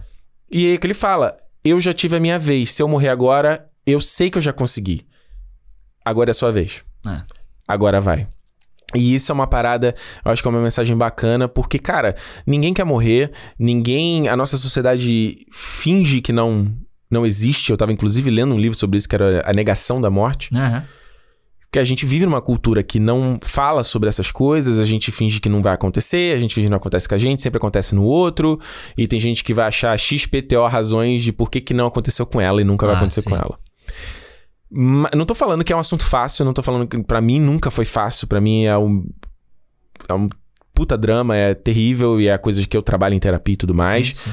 É... Mas, uma vez você sabendo que esse tempo é limitado, você porra, então peraí, cara, deixa eu aproveitar esse dia. Deixa eu aproveitar isso aqui que eu tenho, que eu tenho agora, entendeu? Ah. Porque é o que a gente pode fazer. Sim. O que claro. a gente pode fazer é o agora. É. Não é? Sim. É, é, é, é, engraçado que quando você vê em ficção científica, né? Sempre que uma, uma, uma civilização é mais bem avançada hum. do que é mais avançada do que a outra, quase sempre eles, eles citam questão de morte. Uhum. Fala como a nossa sociedade não vê a morte da mesma forma que vocês. Uhum. Então você vê como o avanço do pensamento, da, de tudo, né? De você, de você evoluir, sempre leva à questão da morte, do, do encerramento da vida, da, de uhum. para onde a gente vai, de, do que que tem depois, ou se não tem nada depois, né? Sim. O Indiana, Indiana Jones não tinha isso, o negócio do posto da juventude? Eu tô viajando? Posto de Lázaro? É, é não, não. É do, posto de Lázaro é do Batman, né? É do Batman. É do Batman, mas eu tenho o Blade Runner. O, o Roy Batty, é, é. é, por que é um filme tão interessante? Porque o Roy Batty é um ser sintético e que ele descobre o prazer de viver. Exato. E a fala dele do Lágrimas na Chuva é tão impactante porque ele fala justamente: eu vi coisas que vão se perder para sempre. É. Como Lágrimas na Chuva. Essa cena é muito foda, cara. A cena é foda. O Prometheus do, do o Ridley Scott tenta falar sobre isso. O, o, próprio Alien Covenant, aquela cena de abertura incrível do, do Guy Pearce lá falando com a criação dele, né? Tipo. Eu não vi o Alien Covenant. Ah, tu não. Pô, a, o filme não é bom, mas essa cena, a abertura é muito boa. Ah. Que é o Guy. Você viu o Prometheus? Sim. Então, que o Guy Pearce, ele tá lá velhaco no Prometheus. Ele tá no jovem, né? Jovem, né? O Guy Pearce tá com Sim. 50 anos. e ele criou o Walter, né? Que é o robô lá, o Michael Fassbender. E tem uma coisa de, de criador e criatura, né? Ah, que é a discussão que o Ridley Scott tenta botar nesses dois filmes, no Alien Covenant Sim. e no Prometheus, né? E aí ele fala, tá, sem, tá, se você me criou, quem criou você? Maneiro. Sabe? Então, assim, isso, beleza. Isso aqui é um assunto que pode ir embora e embora, tem uma porrada ah. de filme. Mas, mano, você abre os olhos, o que tem de obra que fala sobre isso, que debate essa discussão. O próprio Pete Doctor aqui que fez Up, que fala sobre isso divertidamente. Sou. Isso é uma maneira de cooptar, cara, com os medos. É uma maneira de cooptar com o desconhecido. É uma maneira de você transformar suas dores em arte, sabe? É uma é. maneira de, de você... Como é que eu lido com essas coisas que eu sinto, sabe? Sim, sim. Né? É foda. Cara, eu ainda fico impressionado como. É, é, o que você falou da arte, né? A arte, a gente conseguir pensar isso tudo aí. Quantas horas tem que a gente tá falando aqui? Já também uma hora e meia. Aí. E a gente tá falando isso. E se desse, cara, a gente continuar falando mais uma hora e meia, entendeu? É. E tipo assim, é, isso não precisa ser só de um filme, sabe? Não. Às vezes você pode ser. Eu lembro muito quando, quando eu viajei para os Estados Unidos, tipo, hum. tinha lugares assim. Eu me lembro quando eu fui lá no, em Washington, uhum. lá naquele monumento, naqueles monumentos todos. E uma das, uma das horas mais doidas, assim, foi quando eu fui. Quando, foi no monumento da Guerra da Coreia. Uhum. Olha que doido, né? Tipo, eu nunca tinha escutado falar. Nunca tinha escutado falar, não. Já tinha escutado falar, mas, tipo, não conheço nada e tal, não sei o quê. E aí você vê, eu vi aquele monumento e tava, tipo, um dia de sol, assim e tal. Eu dei uma sentada e fiquei pensando ali, tipo. Quanta gente já morreu nessas, nessas coisas todas, sabe? Quanta gente já passou uhum. por, por umas situações dessa, a gente nunca passou por isso. A gente, jovens, né? Tipo, Ah, o próprio lá o documentário do Peter Jackson, né? Eles não vão envelhecer o nome do Eles É. shall not grow, not grow old, né? É, e aí eu fiquei, tipo, meio parando. Quando você tava falando do cara do, do metrô de Nova York, eu lembrei muito disso, sabe? Tipo, foi uma hora que eu fiquei ali e eu devo ter ficado uns 20 minutos sentado ali, É. tipo, olhando pro nada, pensando, pensando, pensando. Por, por causa de uma escultura. O monumento do World Trade Center, quando eu fui lá, mano, É, exato. E assim, Foda. Você, é, você mexe com todas, a- todas as memórias que você já teve de tudo isso. são sabe? dois fossos, né? Chegou aí nesse. Foi, foi. Aqueles dois fossos da água escorrendo, você fica aquele barulho da água caindo É. e. Não, e é engraçado que no meio de uma, uma Os caras sabem fazer, né? absurda, ali fica meio que um silêncio, assim, sabe? Fica meio É. que uma coisa. É, é muito doido. E assim, tipo, museu, às vezes você vai, você vê uma pintura, sabe? E te traz toda essa. A, a, a arte e te traz toda essa coisa. A música, o próprio. A gente fala tanto do Bruce Springsteen, né? O, o Western Stars, pra mim, eu fiz um trabalho pra, pra, pra escola em que eu li toda a minha jornada, saindo do Brasil até aqui no Canadá, em cada uma das músicas. Tipo, caralho, ele tá contando sobre a vida dele, mano. Cadê pra gente poder ver isso aí? Eu não vi esse trabalho. Você não quer mostrar? É muito eu pessoal. Não sei, é, não sei. Tá bom, eu tá bom. Algumas fotos eu já postei até no meu Instagram. Não, isso é muito. Não, mas o trabalho completo. Mas Ah, isso é, é. muito pessoal, a gente eu não deixa sei, às quieto. vezes eu, eu não mostro nem direito pra Renata, às vezes, essas coisas. Não, sabe? tá certo, tá certo. é Então, muito tipo, pessoal, deixa Não, quieto. eu, tipo, eu te mostro as fotos depois, não precisa Mas aí mostrar. o ouvinte vai querer ouvir também. Vai querer ver também. É, né? não, aí o ouvinte vai ter que ficar, vou ficar Tá, devendo depois você, essa. você mostra. Não. É. Mas os- o Bruce Springsteen, o Western Stars, o, o Letter to You, É. foram dois álbuns muito sobre isso, né? E é muito doido como você consegue ler a sua vida numa, numa letra que o cara escreveu sobre a dele. Sobre e que são duas jornadas que não tem nada a ver uma com a outra. Mas mais uma vez que eu tô falando de inspiração, Ah. de uma célula no organismo. E é o que você absorve, é o que você você absorve do teu entorno. É uma coisa que na, na terapia eu tenho trabalhado muito isso porque é coisa de aceitar a minha sensibilidade, aceitar o meu, o meu, o meu, os meus sentidos, sabe? Sim. Que era uma coisa que eu sempre fui muito i- eh, disso, sempre fui muito ligado nessa parte, mas eu, por tentar se encaixar, por tentar Aham. eu, ah, é, entendeu? Fingir que não era bobeira, ficava É. nessa, muito ceticismo, né? Muito Sim, só sim. olhando o plano material. Falando do Doutor Estranho aqui de novo, é a jornada total do Steve Strange. Aí eu vi o filme, aí eu, eu enxerguei isso que eu não tinha enxergado a primeira vez que eu Aí vi o filme. tomou aquela porrada da anciana. aí Porra, tu- eu queria, eu queria, hein? É. Bom, ia ser foda. E aí, ela, ela é, porque a minha terapeuta ela é meio riponga também, então ela. é, Maneiro, Por maneiro. isso que teve um bom clique com ela, Legal. sabe? E ela tava falando, cara, aceite isso. Acei, abra isso e deixa vo- você absorver isso que tá à tua volta. Aham. Nem sempre vai ser bom, porque você vai absorver coisa que não, não é boa. E todo. Quando eu comecei a ter crises muito de ansiedade, de. Eu tava justamente convivendo com uma pessoa que tava. Um amigo que tava passando por uma coisa pesada na vida, e aquela energia vinha. Eu conseguia absorvia tudo. E eu comecei a me adoecer. Caramba. Eu não sabia. Eu tô- isso, isso aconteceu já há três anos. Eu tô agora entendendo isso. Aham. Mas na época eu não entendia. Eu falei, o que, que tá acontecendo comigo, sabe? Então ela falou: não, abraça isso. Aceita isso. Uhum. Entendeu? E, e usa isso ao teu benefício. Do, do, pro bom e pro ruim. Nem sempre vai ser bom, entendeu? Então. Porque é porque é aquela coisa de- do, do seu sexto sentido, de você entrar num lugar e você sentir alguma coisa, você É. perceber alguma coisa. Então, eu falei justamente, cara, porra, você, é, é, que é que até o que o, o Soul fala, o Soul ele não aborda religião nenhuma, né? Ele faz até a Sim, brincadeira ali de, do, do grande além, se é aquela coisa, né, aquele branco total, e a alma, isso é muito interessante que quando elas estão indo, elas perdem a forma, você percebeu? Aham, sim. elas eu- mantêm aquele resíduo da terra, mas ela vira uma coisa etérea, uma coisa que vai se misturar, num, de repente, pra gerar novas almas sim. sabe? Então, é- aí que eu falei assim, cara, pra quê? É, Qual o sentido de ficar pensando de ser tão material? Ah, não, o plano é só isso, é só isso. A gente é carne e osso e morre. Até o próprio Bruce Springsteen, fala isso no, no especial lá Sim, dele, sim, né? Sim. Ele fala sobre ele acreditar que, que vai poder reencontrar e ver de novo, mais uma vez, as pessoas que ele amou na vida. Ah. Ou não, no final é só tudo terra, é poeira. Ele fala uma coisa É, assim. ele fala um negócio assim, vai, vai acabando, né? Pode ser, mas não é tão mais interessante pensar o outro lado? Tudo na nossa vida é o balanço das duas coisas. É o yin e yang. Ah. Nada na vida é uma coisa só. Ela é sempre feita de dois lados. Então, por que não o caminho do meio? Por que, que só existe um lado? Por que, que só existe o plano material? Por que, que só existe o físico? Por que, que a gente não abre a mente pra pensar que pode ter todo um lado que a gente não compreende?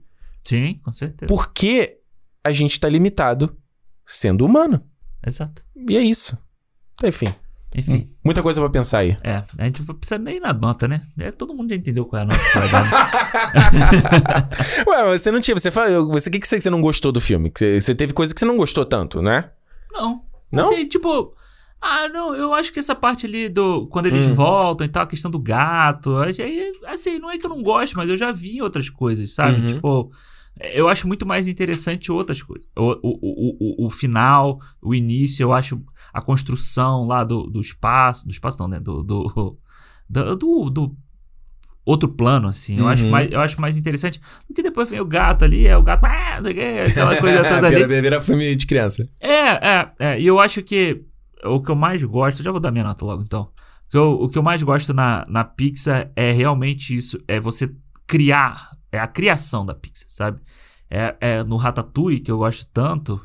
É tipo você pegar um rato, que é o símbolo máximo de nojo, de, de sujeira, Doença, né? de doença.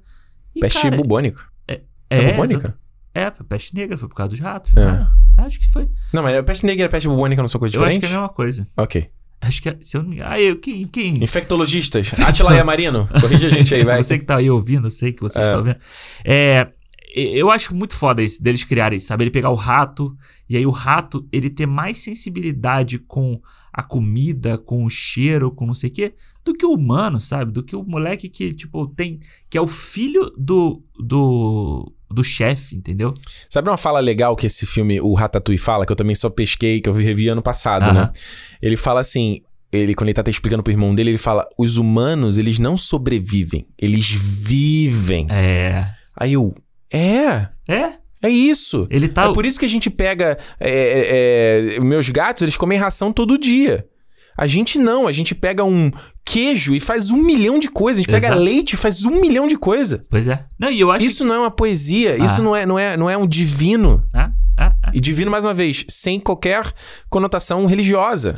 Sim. O que é que você acredite? E eu acho que quando ele fala isso, a luta, inclusive a luta dele como rato do dia a dia, de catar comida em qualquer lugar, quando ele acha uma uva e um pedacinho de queijo, ele junta os dois, ele valoriza muito mais do que a gente que tem ali no mercado. Que tem ali em qualquer lugar, entendeu? É. Então, tipo, é por isso que o Ratatouille é, pra mim, o meu filme favorito da Pixar. Sabe a brincadeira legal? Olha aí, eu tô me estendendo. Tem uma coisa muito bacana nessa, né, no negócio do Joe. Quando ele Aham. vai a primeira vez olhando o museu da conquista dele, Aham. mostra ele comendo no diner. Todo Sim. sozinho, depressivo.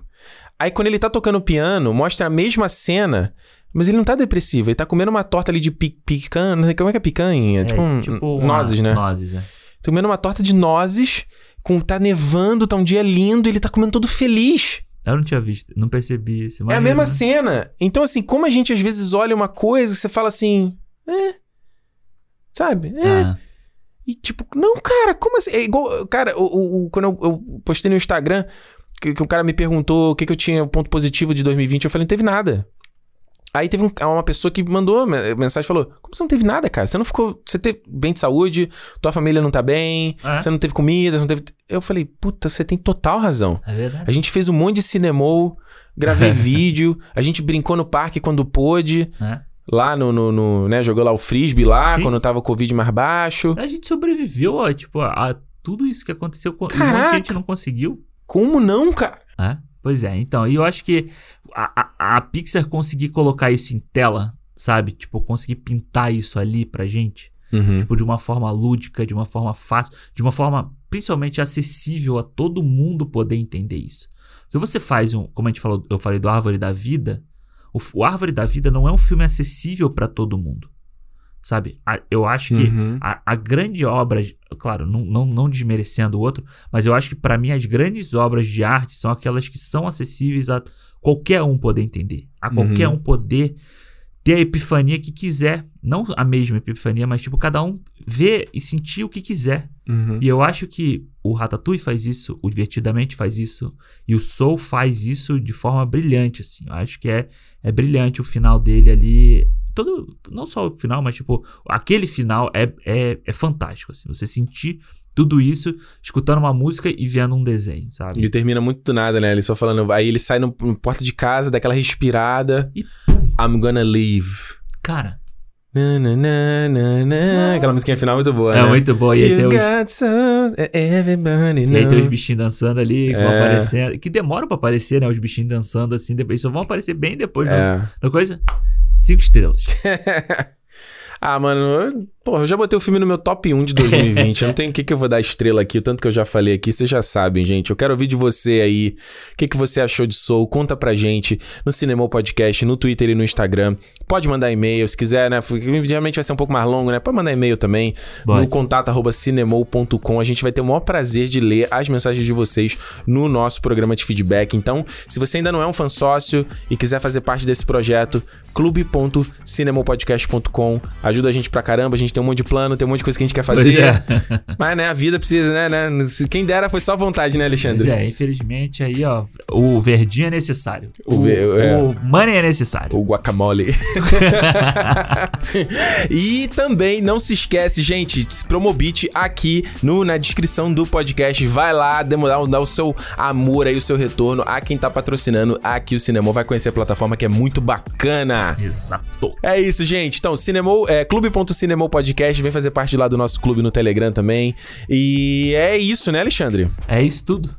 Que filme foda, hein? Fodão. né? Cinema, cinema. Ai, como, como é bom, como é bom. É bom. É isso, gente. Como eu sempre falo, se é dia de cinema. Cinema! Cinema! Valeu, gente. Tchau. Tchau.